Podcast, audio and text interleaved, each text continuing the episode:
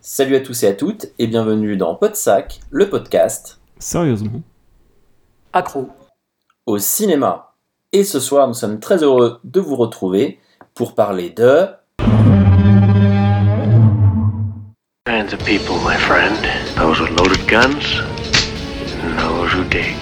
live for nothing or die for something. Remember, Sally, when I promised to kill you last? That's what made you. You did. I lied. Don't waste my motherfucking time. We're going to be doing one thing and one thing only killing that. I need your clothes, your boots, and your motorcycle. Hello? Hello? Anybody home? Huh? Think, McFly. Think. I'm sorry, Dave. I'm afraid I can't do that. They're coming to get you, Barbara. What's blood for? If not for shedding. Et oui, comme vous l'avez reconnu, euh, ce soir nous allons parler de notre euh, grand euh, ami, euh, le Monsieur Godzilla. Donc euh, le film est sorti euh, ce mercredi. Et euh, bah, c'est l'occasion pour les sacs de, de revenir un peu sur ce film-là et puis revenir un petit peu sur, sur Godzilla. Euh, et en parler avec vous ce soir. Alors je suis avec Fred et Jérôme. Est-ce que ça va les mecs? Oui, ça va, bonjour. Moi, je suis encore sous le choc, donc euh, oui, ça va, mais avec euh, une toute petite voix. Oula, tu es sous le choc. Pourquoi, euh, Jérôme Tu t'es, tu t'es fait défoncer par, par un gros, par un, un gros lézard, c'est ça? Oui, on peut dire ça. on y reviendra en détail.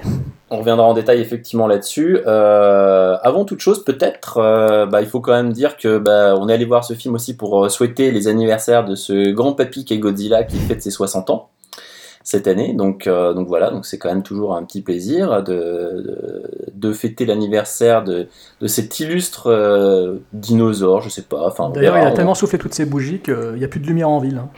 Oui, effectivement, effectivement. Euh, Jérôme, tu fais bien de le, de le rappeler. Et puisque tu prends la parole, euh, je vais te demander euh, de nous rappeler en moins de 30 secondes, en une minute. euh, je sais pas, simplement, en fait, Godzilla, ça vient de quoi, en fait? Il vient de, il vient d'où euh, en fait, Godzilla, à la base, pour faire plaisir à Draven Hardrock euh, de 24 FPS, à la base, euh, c'est Gojira, c'est un groupe de métal français euh, porté par les frères, sûr, par les frères sûr. euh, Duplantier, qui est peut-être le groupe de métal français qui s'exporte le plus à l'étranger et qui fait des premières parties de malades et qui fait des concerts de malades aux États-Unis, partout, quoi. Mais C'est aussi sinon. bien que Dref- Defractor Ah, écoute, euh, Defractor, c'est plus ambiance trash. Euh, Draven, il est plus dans le style trash, tu vois. On reconnaît plus le style euh, à la Dave Mustaine de, Metallic, de Megadeth, tout ça, tu vois. Donc, euh, euh, voilà, les cheveux roux en moins et certainement les odeurs de sueur en moins aussi. Mais, mais donc, euh, salut, Putain, des putains de gars de Bayonne, ouais. salut euh, Jérôme de Draven Hardrock. Si tu nous écoutes, euh, ça tombe bien parce qu'on fait exprès de te faire une dédicace exprès, tu vois, en introduction de Podsac. Donc, euh, non, alors Godzilla, euh, Gojira. Euh, en 54, euh, le film de Ishiro Honda. Alors, je sais pas comment ça se prononce, ça n'a rien à voir avec les voitures, euh, mais son film a, été quand même une première Formule 1, hein, finalement, puisqu'il a entraîné moult, moult, moult suites, produites pour la même firme qui était la Toho.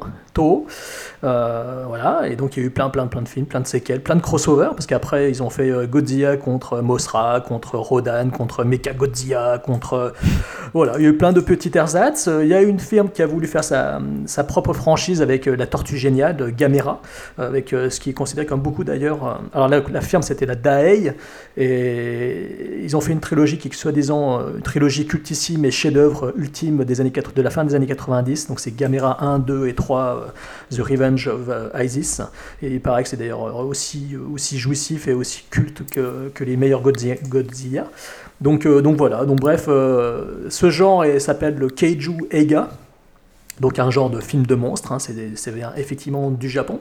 Et euh, c'est une euh, série de films qui est née donc, euh, en 54 avec le premier euh, du titre, euh, qui est né justement sur euh, les peurs euh, du nucléaire. Donc voilà ce que l'on peut dire en gros sur cette franchise de gros films de monstres euh, qui se mettent sur la gueule avec des bonhommes en costume, avec des maquettes partout, et euh, des gros rayons laser et des robots. Euh, donc bref, on est dans le pur style Keiju Ega auquel avait rendu hommage d'ailleurs il y a quelques mois en arrière ce cher Mexicain dénommé Guillermo del Toro avec son, sa faille du Pacifique, euh, dans laquelle on s'était tous effondrés d'ennui. Euh, non, moi je m'étais pas effondré d'ennui du tout dans, dans Pacific Rim. J'avais beaucoup aimé le film. Ouais, Euh, C'est parce que tu as, très, très- tu as très mauvais goût, euh, Anthony. Ouais, sûrement, sûrement, ça doit être ça. Non, non, effectivement, j'avais bien aimé et tu fais bien d'en parler parce que je pense qu'on pourrait aussi faire des parallèles euh, avec ça, avec aussi euh, King Kong. Et d'ailleurs, euh, faut dire que Godzilla s'est déjà fighté avec King Kong. hein. En, en 62, ils s'étaient, euh, ils s'étaient un peu tiré, tiré la nouille tous les deux. Euh, donc, euh, donc effectivement, Ah oui. ça va être aussi. avoir euh, la nouille de Godzilla et la nouille de. Non, mais justement, justement, Eh. parce que, euh, il faut aussi rappeler qu'il y a eu euh, un remake américain donc, de Roland Emmerich, sur lequel on reviendra, on reviendra euh, dans lequel d'ailleurs Godzilla, il me semble que c'était une, une femelle. Ils en avaient fait une femelle, je crois, me rappeler. Donc, Oui, oui, oui, je oui. voulais- C'est ça. hein. Donc là, Ouais. ce que je voudrais dire, c'est que comme Godzilla, apparemment, il a des couilles, moi, dans tout le podcast, je vais l'appeler Godzouille. Hein, ça vous ennuie pas? Voilà, je l'appellerai Godzouille pour parler de ce film. Voilà. Ce que j'aime, c'est euh, ça vous ennuie pas, je l'appellerai comme ça. Donc en fait, je crois que nous n'avons pas le choix. Donc, euh, donc Godzooey pour toi, euh, ça restera Godzilla pour moi car c'est un dieu et je le vénère. Et Fred, tu as un petit nom à donner à Godzilla, non? Bah, Godzilla. Ben voilà, voilà. Donc effectivement, euh, oh my. euh, Par, par contre, j'ai une petite euh, Oh my Godzilla, mais c'est- pas de moi, Tony. hein. Je t'ai dit ça hier, mais c'est pas du tout. Mais ouais, mais j'ai bien aimé, ça m'a bien fait rire quand même. Euh, ouais, moi j'aimerais savoir, euh, avant de voir le film, quelles étaient vos attentes avant de voir ce, ce Godzilla sauce 2014 et sauce Gareth Edwards? Oh, bah alors moi je, je vais prendre la parole parce que euh, en fait euh, moi j'avais surtout une, une grande peur au départ, c'est que je voyais tout le monde commencer à s'exciter euh, sur internet en disant oh là là Godzilla Godzilla regardez regardez-moi ces, trailers c'est magnifique et je me disais mais c'est enfin je ne comprenais pas ce que les gens pouvaient trouver de de bon en fait dans les trailers qu'il y avait. Alors je les trouvais pas mauvais non plus hein, mais simplement je, ne voyais pas c'était ils étaient dithyrambiques en disant euh, que ça allait être mais fabuleux, génial, grandiose. et du coup, j'ai préféré en fait me mettre vraiment euh, en, en retrait par rapport à tout ça, euh, de vraiment plus rien regarder par rapport à ça et d'essayer de, ne rien écouter, de ne rien lire. Euh, et donc j'y suis allé en me disant que peut-être que visuellement ça risquait d'être euh, euh, plus intéressant que, le Godzilla par exemple d'Emmerich que j'aime beaucoup et que je trouve joli, enfin beau et tout ça, enfin il n'y a pas de souci, mais je pensais qu'on aurait quand même, vu que les technologies ont encore, euh, on va dire, euh, évolué, euh, quelque chose d'intéressant à ce niveau-là. Et par contre, je m'attendais à rien en termes de, de spécialement de narration ou quoi. Je m'attendais à me prendre simplement ouais, du, plaisir peut-être, mais j'étais quand même un peu circonspect par rapport à ça. Je sais pas, Jérôme, toi, ce que... Alors moi, en fait, bon, Gareth Edwards, Gareth Edwards, pardon, on, en on y reviendra. J'avais bien aimé son Monsters, donc euh, j'étais quand même content euh, de savoir qu'il était à la tête de ce film, même si j'étais un peu dubitatif. hein. Je sais que effectivement, Monsters c'était un film à petit budget et tout, mais j'avais été impressionné par euh, les qualités au niveau visuel qu'il avait réussi à insérer dans son film, notamment en prenant parti d'utiliser des décors dévastés par une catastrophe naturelle. Ça donnait un impact à son film. Et moi, ça m'avait vraiment marqué. Je m'étais dit, waouh, putain, le film, des fois, il avait vraiment de la gueule et c'était vraiment impressionnant. Après, l'histoire en elle-même était bof, mais, il y avait quand même du potentiel. Donc là, le voir à la tête d'un énorme euh, remake, euh, euh, ça m'intéressait quand même, ça, ça m'interpellait quand même pas mal. J'étais plutôt content et j'étais un petit peu dans l'attente de voir ce qu'il allait donner. Les premières bandes annonces ne m'ont pas fait peur, contrairement à toi, euh, peut-être contrairement à Fred aussi. Elles ne m'ont pas fait peur dans la mesure où je me suis dit, ouais, il en montre moins, mais quelque part, c'est pas plus mal, parce que dans la bande annonce, peut-être qu'il veut justement euh, titiller un peu l'imagination du spectateur pour le mettre en attente, pour euh, ne pas trop en dévoiler tout de suite, parce que je me suis dit, s'il en dévoilait trop dans la bande annonce, après, au moment du film, serais dit, tout le monde se serait dit, ouais, bah c'est bon, on a vu toutes les scènes dans la bande annonce. Il est Jérôme, resté- Jérôme, je me suis peut-être mal exprimé, mais j'ai jamais dit qu'elle m'avait fait peur, hein, les bandes annonces. C'est juste en fait que je les trouvais pas euh, fabuleuses, parce que les gens disaient qu'elles étaient euh, gigantesques, magnifiques, euh, extraordinaires. Elles me Ben- faisaient pas peur. hein. Ben moi pourtant, juste, euh, moi si tu veux, bon je les ai pas trouvés. Enfin quoi que si, en fait avec la musique, avec certaines séquences, je sentais qu'il y avait vraiment une pression. Je me rappelle qu'il y avait, il a vachement joué sur le son dans la bande annonce avec des, des, des bouts de séquences mis les unes derrière, derrière les autres et, et ça avait quand même créé chez moi euh, un semblant d'attente. Donc euh, le film, je l'attendais. Euh, J'espérais vraiment j'attendais beaucoup de ce film. J'espérais quelque part que Fred en sorte heureux. Euh, parce que je sais combien il a détesté, euh, enfin combien il n'a pas aimé euh, Monsters et qu'il était dubitatif. Donc j'étais dit, putain, pourvu que ça plaise à Fred, qu'il y ait suffisamment de quoi lui plaire, parce que je sais combien mon, sac, Fred, aime voir des monstres dévaster des villes et qu'il aime ça. Donc je m'étais dit, putain, pourvu qu'il ait son content de, dévastation pour être heureux, son content de, son content de, de boule dans la gueule pendant tout le film. Et donc voilà, donc j'attendais ce film et on va, on va en parler derrière. Ouais, bah alors moi, T'as bien résumé la situation, Jérôme. Euh, en fait, alors juste Tony, j'ai envie de rebondir sur ce que t'as dit sur les, trailers parce que c'est un truc moi qui m'énerve là depuis euh, deux ans à peu près. J'ai l'impression que dès qu'il y a un réalisateur qui est un peu hype, euh, et ben dès qu'il y a un trailer qui sort, tout le monde trouve ça, euh, dit- enfin tout le monde est dithyrambique, tout le monde trouve ça merveilleux, même quand il n'y a pas de quoi s'extasier. Et là, dans l'abondance de Godzilla, euh, moi, à part le son parachute avec les fumigènes rouges, à part ça, euh, je voyais rien d'extraordinaire. Euh, et ça va m'amener au second point. J'avais aussi très peur parce que on voyait très peu Godzilla, on voyait une patte derrière la brume, des choses comme ça. Et j'avais très peur, pourquoi? Parce que moi, Gareth Edwards, il avait fait un film, euh, Monsters, que j'avais pas aimé. Pourquoi? Parce que Monsters, euh, le titre, euh, le film porte très mal son, son titre, hein, son nom, puisque Monsters, dans, Monsters, euh, sauf erreur de ma part, on ne voit pas de monstres. Et faire un film sur des monstres sans monstres, sur des extraterrestres sans montrer les extraterrestres, je trouvais ça. Eh ben, moi j'aime pas ce pas ce parti pris en fait. Et euh, le film j'avais trouvé chiant. J'avais trouvé que c'était une histoire une espèce d'histoire d'amour à la con. Enfin j'avais pas trouvé intéressant du tout. Alors cela dit je vais lui redonner une nouvelle chance. Il faut que je le revoie. J'ai pas encore eu le temps. Je le reverrai. Mais donc je- j'ai été surpris de voir que c'était ce mec là qui était choisi pour faire Godzilla. Je me suis dit ils veulent faire un film de monstres et prendre un mec qui veut pas montrer des monstres. Donc j'avais très très peur. Et euh, je me demandais quel traitement il allait euh, il allait, il allait adopter. Euh, voilà, et donc j'y allais euh, vraiment avec des gros a priori et avec vraiment une grosse peur parce que justement, comme l'a expliqué Jérôme, euh, j'avais justement peur que on ne voit pas, alors pas forcément que qu'on rate des destructions puisque là on en a eu quand même pas mal ces dernières années avec les Man of Steel, les Avengers, Transformers et compagnie. Donc on a vu un peu, je pense qu'on a un peu fait le tour des destructions de, buildings, comme il y avait aussi dans le Go- Godzilla d'Emmerich, mais qui date de 98. Euh, voilà, donc, mais j'attendais comme de voir un monstre et de voir des et euh, vraiment de voir le monstre, quoi. Et euh, voilà, donc c'était ça ma plus grosse crainte. Donc on, on verra un peu plus loin si, euh, si j'ai été rassasié ou pas. Voilà. Je rebondis sur ce que tu as dit par rapport à la bande-annonce qui montre un Godzilla des pattes dans la brume. C'est peut-être parce qu'au départ, on, a- ils voulaient peut-être faire un remake de Gorille dans la brume, tu vois, avec euh, Diane Fossé, l'histoire vraie de Diane Fossé qui s'est fait, euh, qui s'est fait prendre par un Godzilla dans la brume. Ouais, ça pas Et, mal. et ensuite, en parlant de trailer euh, sur le déti- avec des réactions dithyrambiques de malades mentales, euh, j'ai envie de citer un film. Le prochain film de Christopher Nolan, Interstellar, dont la bande-annonce est une calamité, mais on voit rien, c'est ridicule à mourir. Euh, un plan de, de maïs et tout le monde est en train de se branler dessus. Voilà, merci, merci les, les fanboys. Merci des fanboys de je suis Christopher d'accord, Nolan. là, je suis, en- là, je suis entièrement d'accord. Parce, que là, Parce faut être fanboy pour aimer ça. hein, Parce que là, franchement, euh, après, ils vont pleurer, ils vont se foutre de la gueule de Terrence Malick, mais je suis désolé, mais là, Interstellar, pour l'instant, votre bande-annonce, vous pouvez Alors, vous la mettre. on à- sait rien, on sait pas du tout ce que va être ce film. Non, mais c'est ouais, c'est clair. C'est euh, enfin, c'est non, mais c'est là pour l'instant, ouais, c'est le degré zéro pour l'instant. Ouais, Alors non, que mais- moi j'aime bien Nolan, mais euh, Et je lui fais nous, confiance. nous avec là, Asymétrie, euh, au moins, on a fait un trailer qui donne envie. ouais, depuis deux puis- ans. de- depuis deux ans, depuis deux ans, avec un film qui sort pas. Euh, Et juste un truc, je pense aussi, je rappellerai aux gens que euh, on tout le monde s'était branlé sur le trailer de Man of Steel, qui pour le coup était sympathique, moi j'avais été même beau. Bah, on a Ah, le résultat. carrément, carrément. Ah oui, oui, oui, le résultat était inattendu, on va dire. Ben, d'ailleurs, d'ailleurs, tu parles de, de destruction, on en reviendra, mais effectivement, c'est devenu très classique de voir des buildings se prendre sur la gueule. Ah oui, c'est pour ça que, que j'attendais pas forcément des destructions de buildings, mais je voulais voir des monstres. Voilà. Ouais, bah, eh bien, eh bien, je pense que tu as eu les deux d'ailleurs. Je pense que tu as eu des monstres et des destructions de buildings euh, sans aucun problème. Euh, juste euh, avant qu'on attaque euh, vraiment, ouais, mais ju- juste avant, simplement, on a, on a, parlé, on a parlé, non, on n'a pas, pas du tout les coups de cœur, sera à la fin.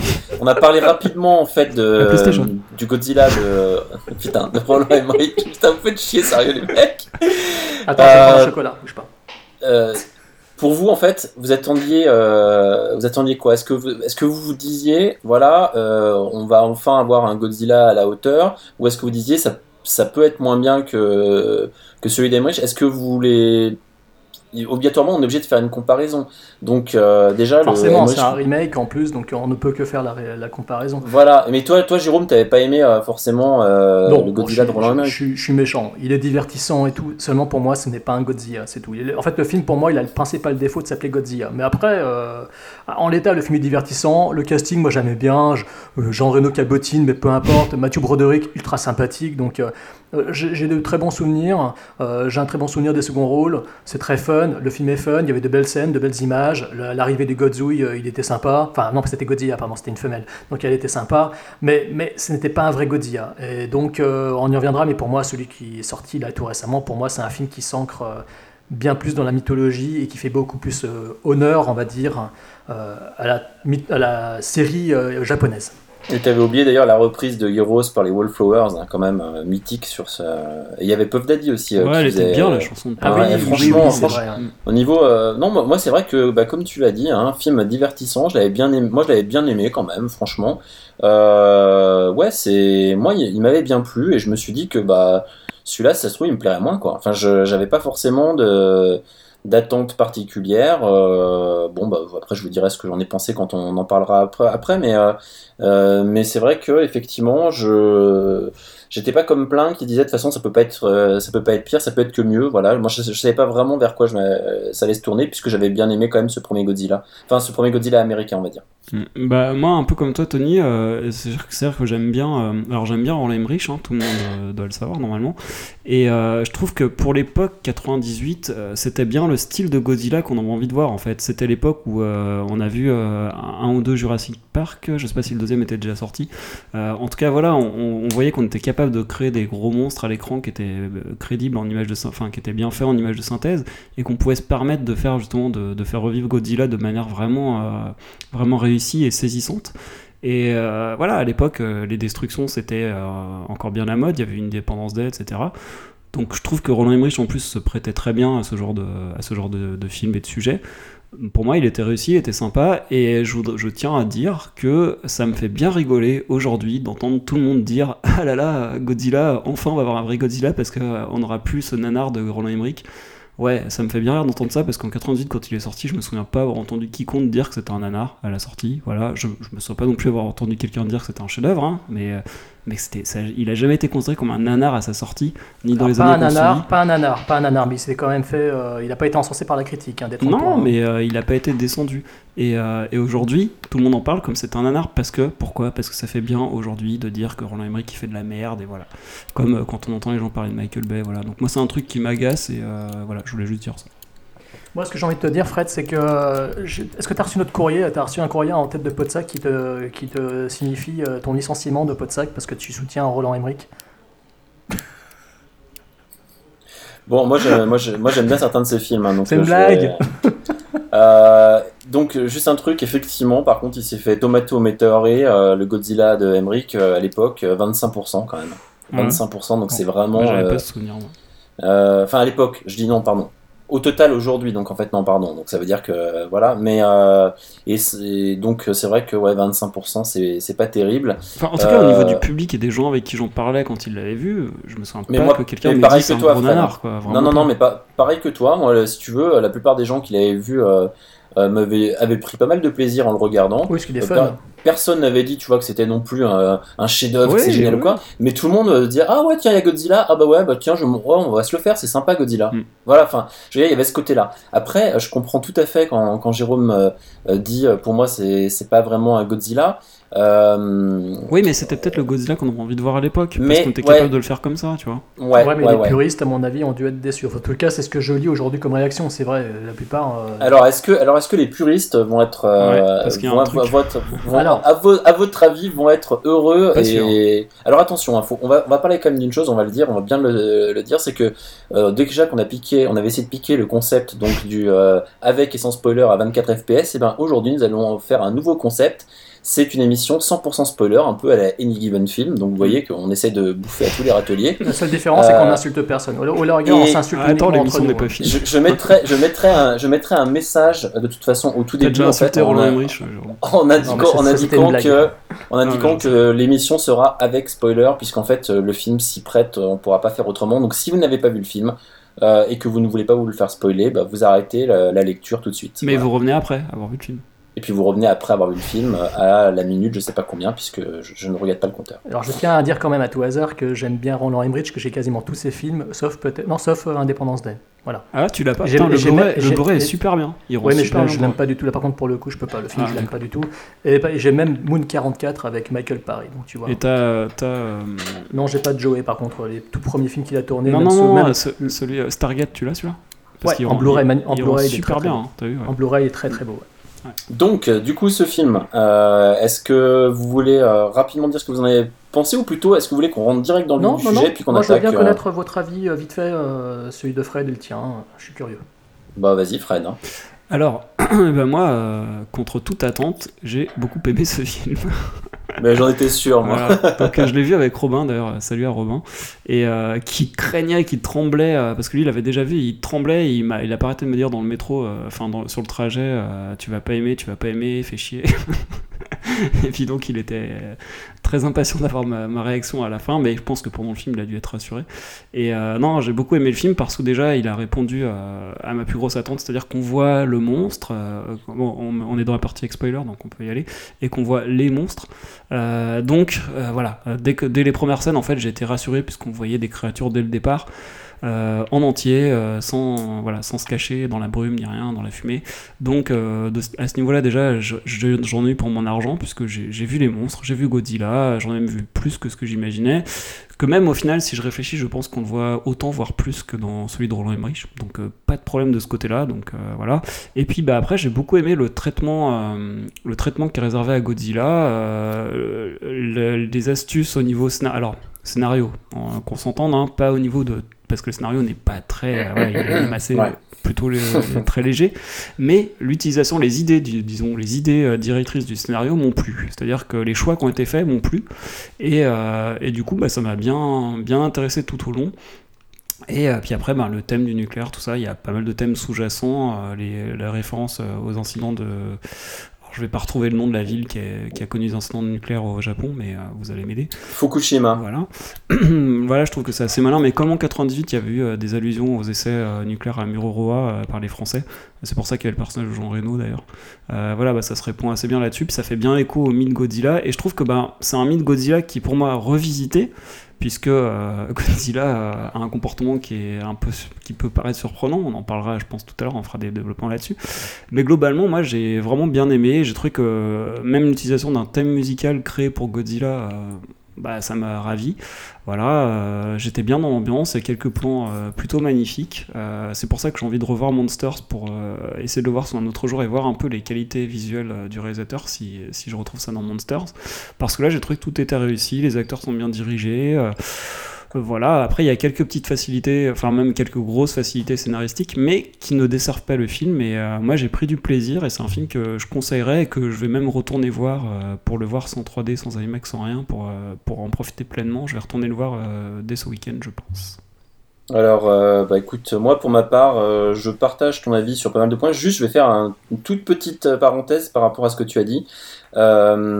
Pour moi, il n'y a pas de, on revisite pas vraiment Godzilla parce que Godzilla, euh, il est, euh, il est blanc ou noir. hein. On en reparlera plus tard, mais ça de tout au long en fait des sagas quoi. Donc c'est, c'est au, con- c'est au contraire un vrai, je trouve, euh, enfin des vrais bras tendus en fait vers les fans. Alors attends, Euh, juste pour, pour, pour expliquer peut-être, parce qu'en fait, j'ai, excuse-moi de te couper, c'est juste parce qu'en fait, j'en ai vu que deux Godzilla avant celui-là, j'ai vu celui de 54 et celui de 88, alors je ne sais pas D'accord. euh, voilà, c'est pour ça. Et ben en fait, voilà, t'es du côté black, en fait. Mais après, on, on, on parlera, de, on Toujours, parlera du reste. toujours. Sinon, juste pour euh, vraiment mon, mon opinion générale, euh, alors, j'ai pas, j'ai pas trop aimé le scénario général. Je, je trouve que, pff, je trouve que voilà, le, scénario, les acteurs, je suis pas hyper fan. Voilà, dans la plupart, on en parlera un peu après. Donc ça, c'est plutôt sur les bémols. Mais alors, ça a pas empêché que j'ai pris un pied mais considérable dans ce film parce que parce que je le trouve euh, ouais je le trouve euh, super justement parce que euh, il donne euh, il me donne la part belle à Godzilla il s'appelle pas Godzilla pour rien il a vraiment enfin c'est vraiment le héros du film voire le super héros du film. C'est ça que je trouve hyper intéressant dans dans son traitement finalement. Euh, et donc euh, avec des scènes euh, pour certaines enfin que je trouve extraordinaires euh, donc euh, donc voilà quoi euh, donc je m'attendais pas de toute façon à aller voir un truc pour pour une histoire hyper chiadée, pour des acteurs qui jouent magnifiquement bien. Mais par contre, ouais, enfin quel pied de voir Godzilla et et puis et puis bah, ce que t'as dit, on, en parlera des autres bébêtes. Putain, mais tout défoncé, c'est ouais, franchement, j'ai adoré et, et j'étais plongé dedans. ouais, j'ai vraiment beaucoup aimé. Et toi, Jérôme? Eh ben écoutez, si je suis d'accord pour dire que ce Godzilla est un véritable euh, grande griffe ouverte euh, vers les fans, puisqu'on est enfin dans un vrai film de Godzilla où euh, il est utilisé comme il devrait être, c'est-à-dire une sorte de sommité de la nature, euh, surmonstre, un super animal géant qui, qui quelque part nous protège et notre dernier rempart, notre dernier, bastion contre le- les véritables ennemis. Il n'en reste pas moins que si le film a des séquences absolument incroyables, euh, je parle pas que de son final, hein, je parle de quelques scènes sur lesquelles on reviendra, comme la chute libre par exemple, ou d'autres séquences, l'introduction, euh, il y a plein de scènes qui sont vraiment, remarquables. Je me suis senti pendant, quatre, euh, pendant les deux tiers du film extrêmement frustré, ce qui accroît considérablement ma déception par rapport à ce film, par rapport à vous deux.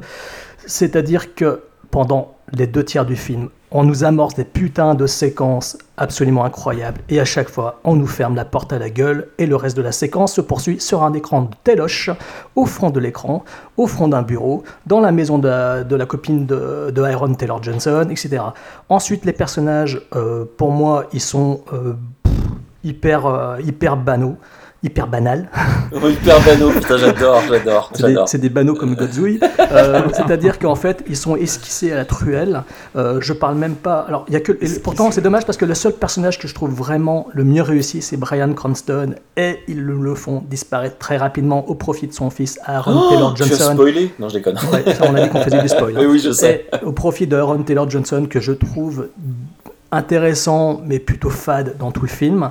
Et euh, je ne parle pas des restes, je ne parle pas de Ken Watanabe qui est alors, ridicule, je ne parle pas de David Streisand, je ne, enfin voilà, je crois que les acteurs c'est vraiment le pas du tout le point fort du film, même si, Ah non, vrai, non, même si euh, bon, je reconnais que euh, c'est pour placer l'intrigue, le film au sens humain, c'est-à-dire qu'on est vraiment placé à hauteur d'homme. Ça, je trouve que ça fait partie des qualités du film. Donc, c'est-à-dire qu'en fait, au résultat, il y a des qualités pour moi, il y a des choses vraiment excellentes, de très bons partis pris, des scènes incroyables. Et puis, il y a des choses qui, pendant lesquelles j'étais frustré, c'est-à-dire que pendant une bonne partie du film, j'étais là en train de me dire mais putain, mais pourquoi il nous ferme la porte? Mais pourquoi il fait ça? Et pourquoi d'un coup il, pourquoi il nous montre rien? Et que d'un coup on voit une ville, on voit Las Vegas dévastée, on sait même pas, on n'a rien vu de ce qui s'est passé. Chaque fois il nous a, il nous fait le coup. Tout ça, alors pour mettre en attente, pour mettre le spectateur en attente pour un final de 20 minutes où euh, voilà qui devient effectivement le gros moment du film, vraiment impressionnant. Donc il y a des moments qui sont quand même mouse pendant tout le film, mais tous ces petits moments de frustration m'ont vraiment considérablement agacé et ça a vraiment nuit à mon appréciation globale du film. Surtout qu'il est, il est très malin, hein, le, le petit Gareth Edwards, parce que euh, contrairement justement à Pacific Rim que t'as pas aimé, hein, Jérôme, euh, bah là il cède beaucoup, beaucoup, beaucoup euh, justement des ombres. Et euh, la plupart des combats se passent quand même la nuit. Dans le noir, comme Pacific Rim. Et ouais, mais et pas bah sous non, l'eau, pas bah sous l'eau, bah heureusement. non, carrément pas. Bah non, il se passe pas du tout dans, le, dans la nuit hein, dans Pacific Rim. Alors faut revoir le film, Jérôme. C'est pas du tout le cas. Justement, c'est le contraire. Pacific Rim, pas dans la nuit. La scène de Tokyo, elle se passait pas dans la nuit. Il y a une seule scène. Et la scène Toutes les- finale, euh, sous, les, sous les fonds marins, c'était dans le noir. Oui, c'était pas la nuit, c'était l'obscurité la plus totale. Mais non, mais enfin, Ouais, t'as bon. cinq scènes Non, mais on n'est pas là pour parler de Pacific Rim. Moi, je, Non, mais t'en as, plein qui sont en pleine lumière, et là, justement, bah, il y en a une seule en fait. Ouais, bah, revois le Pacific Rim. Ah ben, je, je l'ai vu deux fois, donc euh, même trois fois. tiens. Malheureux, tiens. T'es fou, tu es fou. Eh ben non, mais c'est pas parce que t'es pas. Non, non, justement, je trouve que là, du coup, il, s- il cède beaucoup, euh, il beaucoup de ça. Euh, mais bon, les scènes restent, restent moi, je trouve, gigantesques. Mais bon, c'est clair que les acteurs, hein, comme on. Enfin, moi, moi, honnêtement, c'est parce que t'attendais peut-être trop du film que t'as été déçu, Jérôme. Mais les acteurs, honnêtement, moi, je m'attendais à rien. C'est pas, seulement ça. ça qui m'a gêné. Moi, vraiment, ce qui m'a gêné, c'est ce gimmick qu'il utilise pendant tout le film, où il amorce des choses incroyables. Euh, la séquence où on voit Godzilla qui va se mettre sur la gueule avec Rodan, ou je sais quelle, enfin, la, la- une des deux créatures là. Boum, la scène s'arrête. Enfin, il coupe la scène, limite c'est un cut. Et on passe directement au salon avec le gamin qui est devant la téloche et qui, de- qui regarde les trucs de loin. Mais moi, je trouve Voilà. ça marrant. Bah moi, je... première, une fois ça va, mais trois, quatre fois dans le film, non. Je suis désolé, mais non. Moi, ça m'a insupporté. Bah, en Une, fait, fois, une fois qu'il le fasse, je veux bien, mais deux fois, trois fois, quatre fois avant, le, avant, nous faire, avant de nous mettre le final, non, pas du tout d'accord. En fait, ce qui est marrant, c'est que quand tu dis ça, ouais, ça me rappelle un peu justement le, le Godzilla de 54, où ça faisait un peu ça, où t'avais une amorce de scène, et puis après tu voyais que euh, la conclusion euh, par des paroles, enfin des explications, ou un reportage, euh, ou un, un professeur qui expliquait euh, ce qui s'était passé. Mais bon, là, tout simplement parce qu'ils avaient peut-être pas trop de moyens et qu'ils ils s'étaient limités Ton- par ton- ton rapport professeur- aux maquettes, etc. Ton professeur, il était de quelle nationalité dans ton, dans ton film? Parce qu'il faut savoir que le Godzilla de Inichiro Honda, il y a eu deux versions. Une version japonaise avec que des acteurs japonais et une version américaine dans laquelle je crois qu'il y avait Remember Ah qui non, était non, ajouté dans des des scènes japonais parce que j'ai même vu en VO, ils parlent en japonais. D'accord. Non, parce qu'ils ont retourné le... enfin, ils ont rajouté des scènes avec des acteurs américains pour l'exporter à l'international. Vous imaginez un peu le truc, quoi. Ils disent moshi moshi, moshi moshi, c'est comme Moshi Moshi McDonald's, Moshi Moshi McDonald's. Ouais, voilà. Mais, euh, Ouais. ouais, mais c'est marrant par contre euh, par rapport aux acteurs. Alors, je sais pas si vous voulez qu'on en parle tout de suite ou si on y reviendra après. Ouais, non, non, on peut y aller. Parce que je suis pas trop d'accord avec vous dans le sens où, euh, euh, alors effectivement, Brian Cranston euh, et euh, bon encore pire Jul- Juliette Binoche, hein, ils, ils font presque qu'un caméo, surtout Juliette Binoche. Mais euh, maintenant, moi, euh, Aaron, Aaron- j'arrive pas à prononcer son nom, désolé. Aaron Taylor. Voilà, Aaron Taylor Johnson, Taylor. Johnson. Moi, je l'ai trouvé très bon. Euh, C'est-à-dire que bah, déjà, comme on en parlait hors antenne avant, euh, moi je trouve à chaque film, si je sais pas que c'est lui, je le reconnais pas. Quoi. Je, fais pas le lien entre l'acteur de Kick-Ass et l'acteur de Savages, par exemple. Euh, rien qu'à sa coupe de cheveux, je le reconnais pas. Et moi, je l'ai trouvé vraiment très bon, très expressif et pas fade pour moi. Enfin, voilà. Après, Elisabeth Olsen, que dire? Euh, J'ai un faible pour elle déjà. Donc, Ouais, euh, moi aussi, mais elle sert à rien. et ben en fait oui, alors l'utilisation est facile parce qu'il la fout infirmière pour euh, de manière à justifier euh, sa Bah, en fait, à l'écran à l'hôpital, voilà. Mais Non, mais en fait, elle joue dans Grey's Anatomy. C'est une- Ce sont des scènes qui sont prises de la série Grey's Anatomy. Hein. C'est Meredith, quoi. Ou c'est. Non, enfin, mais voilà. elle est. elle ouais, est- c'est est- juste elle- pour le vecteur familial, quoi, pour faire écho à, à ce qui se passe avec les monstres. Mais euh, après, euh, ouais, mais je trouve que c'est une bonne actrice, donc du coup, je trouve que ce qu'elle a à faire, elle le fait, ça passe bien, quoi. Il y a rien à dire. On peut pas critiquer son jeu d'actrice, quoi. Après, c'est son personnage qui est comme ça. Euh, c'est des facilités, mais moi, pour moi, le, le seul qui, qui sort du lot, c'est Aaron Taylor Johnson, que moi j'ai trouvé pour le, le coup très bon. Mais c'est un acteur que j'aime bien, peut-être pour ça. Ouais, alors, alors tu vois, moi, autant euh, après, bah, justement, j'avais. Enfin, ouais, c'est vrai qu'effectivement, son physique change beaucoup, mais euh, autant dans d'autres films, je l'ai bien aimé. Autant là, moi, j'ai trouvé justement au contraire qu'il était peu expressif, et, et même surtout qu'à certains moments, on avait l'impression qu'il était complètement en dehors du film. Bah, parce Tellement, qu'il en fait, son- en Tellement fait. son regard, tellement son regard avait l'air, euh, en fait, euh, perdu, pas vide dans le sens euh, Ouais, qu'il avait l'air bête ou quoi, mais perdu quoi. Bah, ça m'a pas donné. Après, c'est un feeling. Moi, ça m'a pas donné ce feeling-là. Ouais, Par contre, c'est vrai que t'as l'impression que le personnage subit un peu tout le film, mais euh, il subit l'action. Mais euh, finalement, c'est un peu le propos du film, quoi. C'est-à-dire que finalement, Ouais. on s'en remet à Godzilla pour euh, pour se battre contre les monstres, et du coup, euh, les hommes, finalement, ils font pas grand-chose. Ils ont des idées Bah. qui foirent à chaque fois. Et, euh, C'est c'est parce que le film, en fait, comme je disais tout à l'heure, il est mis à hauteur d'homme. Et c'est vrai qu'à ce niveau-là, c'est bien vu. C'est-à-dire qu'il est suffisamment neutre pour que tout le monde puisse s'identifier à lui. Mm. Donc euh, je pense que c'est ça qui fait un peu défaut au film, qui en même temps fait son intérêt. C'est-à-dire qu'ils ont voulu placer le, spectateur au centre de l'intrigue et le mettre vraiment le film au niveau des yeux de, l'homme, du spectateur. Et Aaron Taylor Johnson, le fait de faire un personnage qui soit un peu neutre finalement et qui ne soit pas très actif. Enfin, qu'ici il est actif euh, à sa façon, il est quand même actif, il participe à beaucoup de scènes et tout, mais, mais euh, c'est un personnage qui effectivement ne véhicule pas beaucoup d'émotions. Et je suis par contre, Fred, très étonné de voir que tu peux euh, euh, l'encenser autant alors que tu as descendu en flèche Andrew Garfield dans Spider-Man, ce qui je trouve que à la rigueur. Je trouve même pire que Aaron- Andrew Garfield, quoi, tu vois. Bah, non, mais j'ai- j'ai expliqué. euh, Garfield, c'est que Ah, je me j'ai- un bien, pro- oui, j'ai- j'ai un problème avec lui. Je l'aime pas déjà. Première première chose, je l'aime pas, euh, même physiquement. hein, je l'ai dit et je l'assume. Et après, Bah, là, euh, ça je me fait bizarre, ça me fait bizarre d'entendre encenser Bah, euh, Aaron écoute- Taylor écoute-moi. Johnson, alors que je le trouve dans le Écoute-moi, film je- vraiment, euh, vraiment maussade, quoi. Juste laisse-moi Mais finir bon, ma euh, phrase. par contre, Eh, euh, Jérôme, oui. s'il te plaît, laisse-moi finir ma phrase. tu me, tu m'interroges sur un truc et après tu parles. Euh, je te disais que euh, Garfield, c'est son, son, le style dans le jeu, le- la façon qu'il a d'interpréter euh, le, truc, le personnage qui me plaisait pas. Son côté, euh, je me la joue, je fais le clown, euh, qui, qui était complètement, qui passait pas du tout pour moi, ça fait totalement factice et je, je n'aime pas. Ça crée un décalage, ça crée, je, je, c'est un, c'est un sale con dans le film pour moi et je, je n'aime pas ce qu'il fait. Alors que Ouais, mais là, c'est aussi c'est- le perso- c'est- pour le coup, c'est aussi le personnage, Fred, qui est comme ça. Moi, j'aime c'est pas aussi la euh, façon de jouer. mais là. euh, c'est aussi la façon de jouer. Il y a quelque Ouais. chose que D'accord. je- qui ressort de lui. c'est On, réécoutera le, on réécoutera le Spider-Man 2. J'invite euh, tous les auditeurs à se remettre dedans pour écouter notre désaccord euh, complet sur, sur l'acteur. Mm. Euh, par contre, euh, en dehors de Aaron Taylor Johnson, moi je rejoins. euh, Enfin, en fait, tu vois, euh, Brian Cranston, je trouve pas qu'il est. Il fait pas que. Enfin, il fait pas du caméo pour moi. C'est-à-dire que l'acteur est vraiment excellent. En Ah, fait. Jérôme, tu viens de recevoir une lettre, euh, de ça qui te licencie pour propos désagréables envers ton co-animateur. Ah, ouais, ouais, tout à fait. Effectivement, je viens de voir passer ça, effectivement, j'en étais C'est le, deuxième avertissement ça, que je viens de recevoir. Sinon, j'en suis à deux. Je crois qu'au troisième, ce sera vraiment le licenciement pour faute lourde. Mais Euh, c'est- c'est mais c'est vrai, hein, pour Brian Cranston, je, je suis d'accord avec toi, Jérôme. Par Ouais, contre, bah c'est pas qu'un caméo, ouais. Bon, alors je vais être désagréable, vous, vous me laissez parler s'il vous plaît. Euh, non, je rigole. bien passé. Non, mais attendez, j'ai encore même pas dit mon avis sur les acteurs. euh, on a commencé à débattre. Alors, Tony, Laissez-moi les laissez-moi- laissez-moi Bah, débattre, moi, s'il vous moi plaît. non plus. hein. Donc euh, Brian Cranston, euh, je le trouve vraiment le personnage très intéressant et je trouve que son trauma, euh, on le prend vraiment en pleine gueule, même si Juliette Binoche ne fait qu'un petit caméo, mais on est vraiment pris dedans euh, et on aime ce personnage et, et on regrette vraiment très violemment que ce personnage disparaisse trop vite, trop vite, au profit de son fils qui lui n'évolue pas beaucoup dans le film, quoi.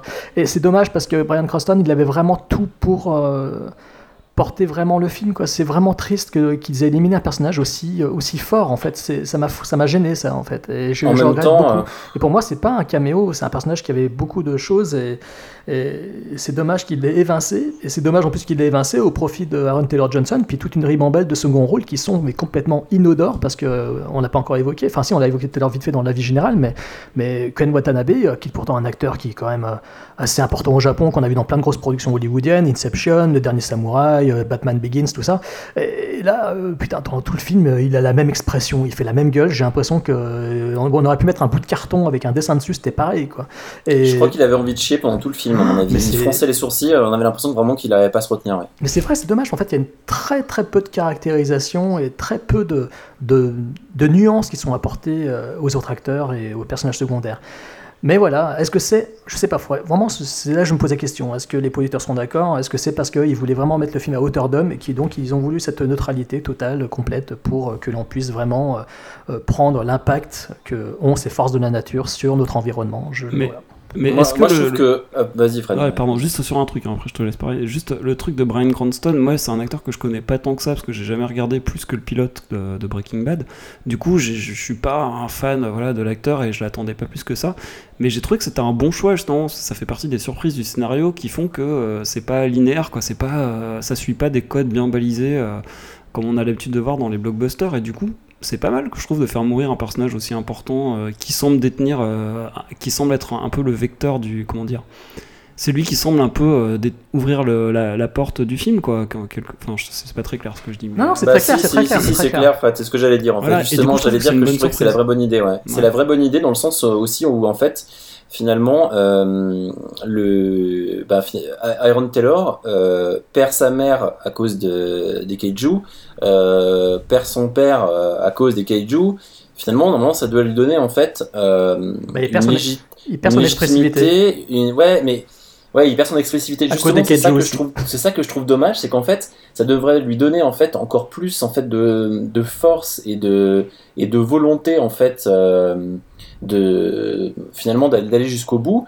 Et en fait, non, on voit qu'il est un peu dépassé par les événements, mais en fait, ça fait un peu comme la, la fatalité. euh, C'est et ça. un moment, enfin voilà, c'est c'est tout se passe, mais en même temps, ça sert le propos du film parce que cette fatalité, elle est un peu logique puisque vu que Godzilla est vu comme quelque part un dieu, euh, un peu comme un dieu rédempteur, quoi, celui qui qui vient pour euh, s'occuper en fait de, de ce qui ne va pas sur Terre, et ben finalement les, les hommes euh, autour de ça, euh, bah, c'est des pions quoi, c'est Mhm. des pions. Mais par Et- contre, Fred, il a raison de, de dire qu'effectivement, c'est, enfin, toi aussi, t'en dis, hein, c'est-à-dire que la surprise de la mort de Cranston euh, sert le film. Je suis d'accord. Le problème pour moi, c'est que il laisse la place à un personnage qui est neutre, quoi, qui est trop fade. Mhm. Ils auraient Ouais, mis un personnage fort. Ils auraient mis un personnage fort. L'acteur, moi, je l'aime, je l'aime bien l'acteur. J'ai aucun problème avec lui. hein. Aucun problème avec Aaron Taylor Johnson. Je l'adore. J'adore euh, Kick-Ass. Voilà, aucun souci. Mais ils auraient fait un personnage plus fort, plus, je sais pas, avec plus de caractère.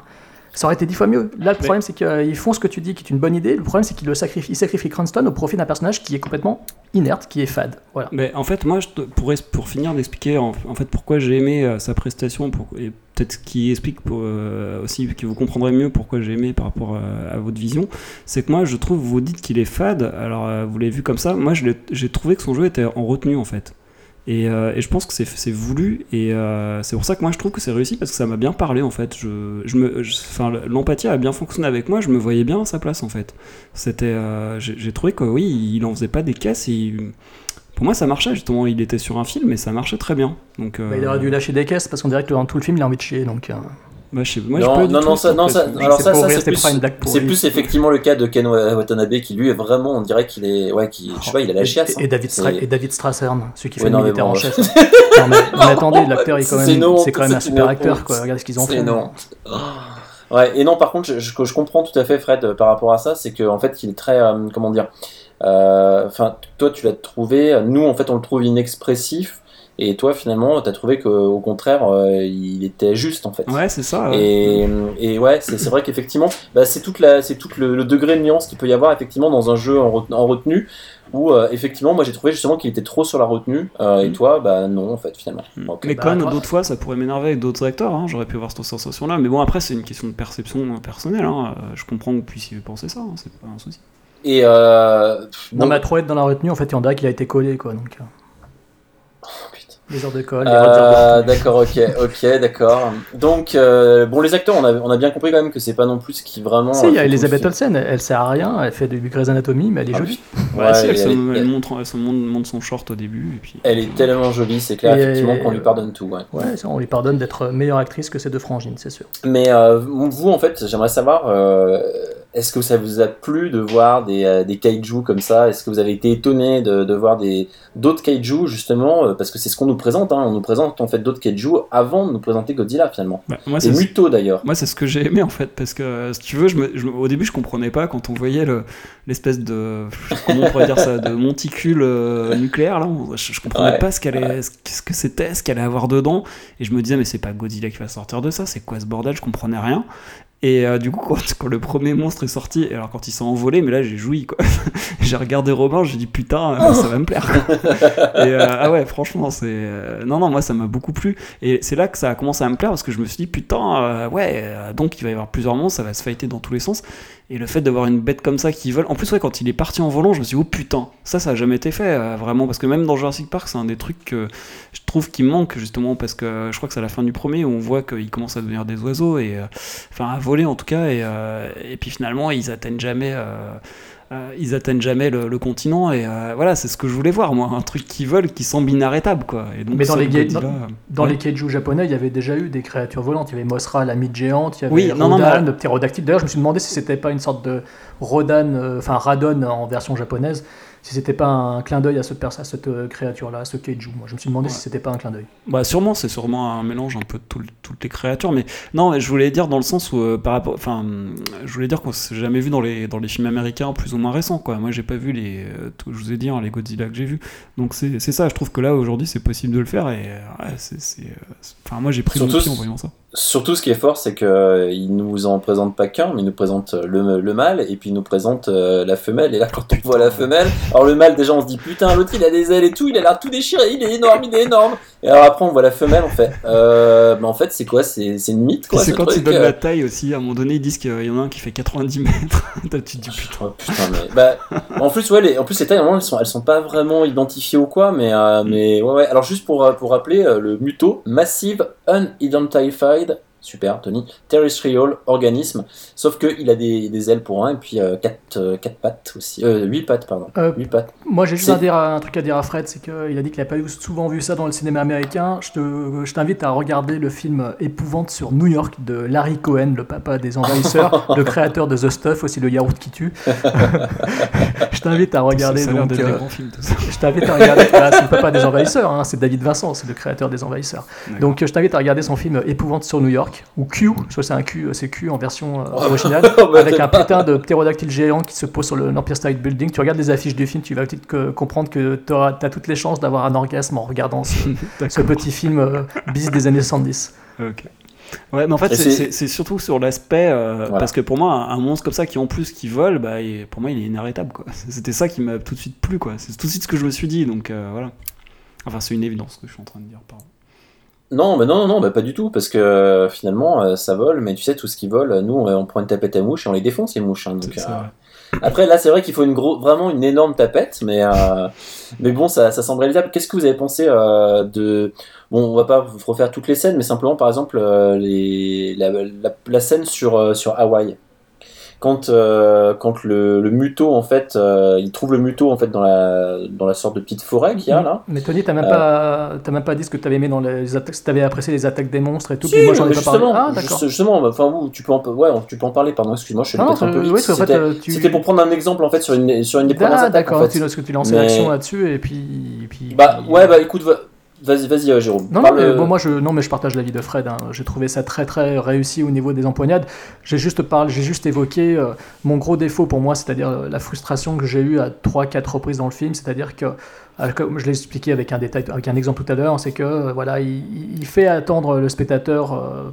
il fait attendre en fait Gareth Edwards, il nous met en attente pendant tout le film, pendant les deux tiers quoi, et ça ça m'a gêné. C'est-à-dire que quand il euh, met une scène avec de véritables monstres qui se mettent sur la tronche dans la pure euh, lignée des films traditionnels japonais, des vrais Keiju Eiga, j'ai trouvé ça jouissif. C'est vraiment impressionnant, c'est beau. euh, et en plus, il utilise la matière, il utilise des éléments, on voit de la brume, on voit de la poussière. Enfin, on voit- on- c'est- c'est- ça n'a rien de clean, c'est vraiment crade, c'est sale, c'est c'est dévastateur. Et le- la partie finale, elle m'a beaucoup plus excité que la dernière demi-heure de Man of Steel que je, que je fourre euh, bien volontiers dans une poubelle.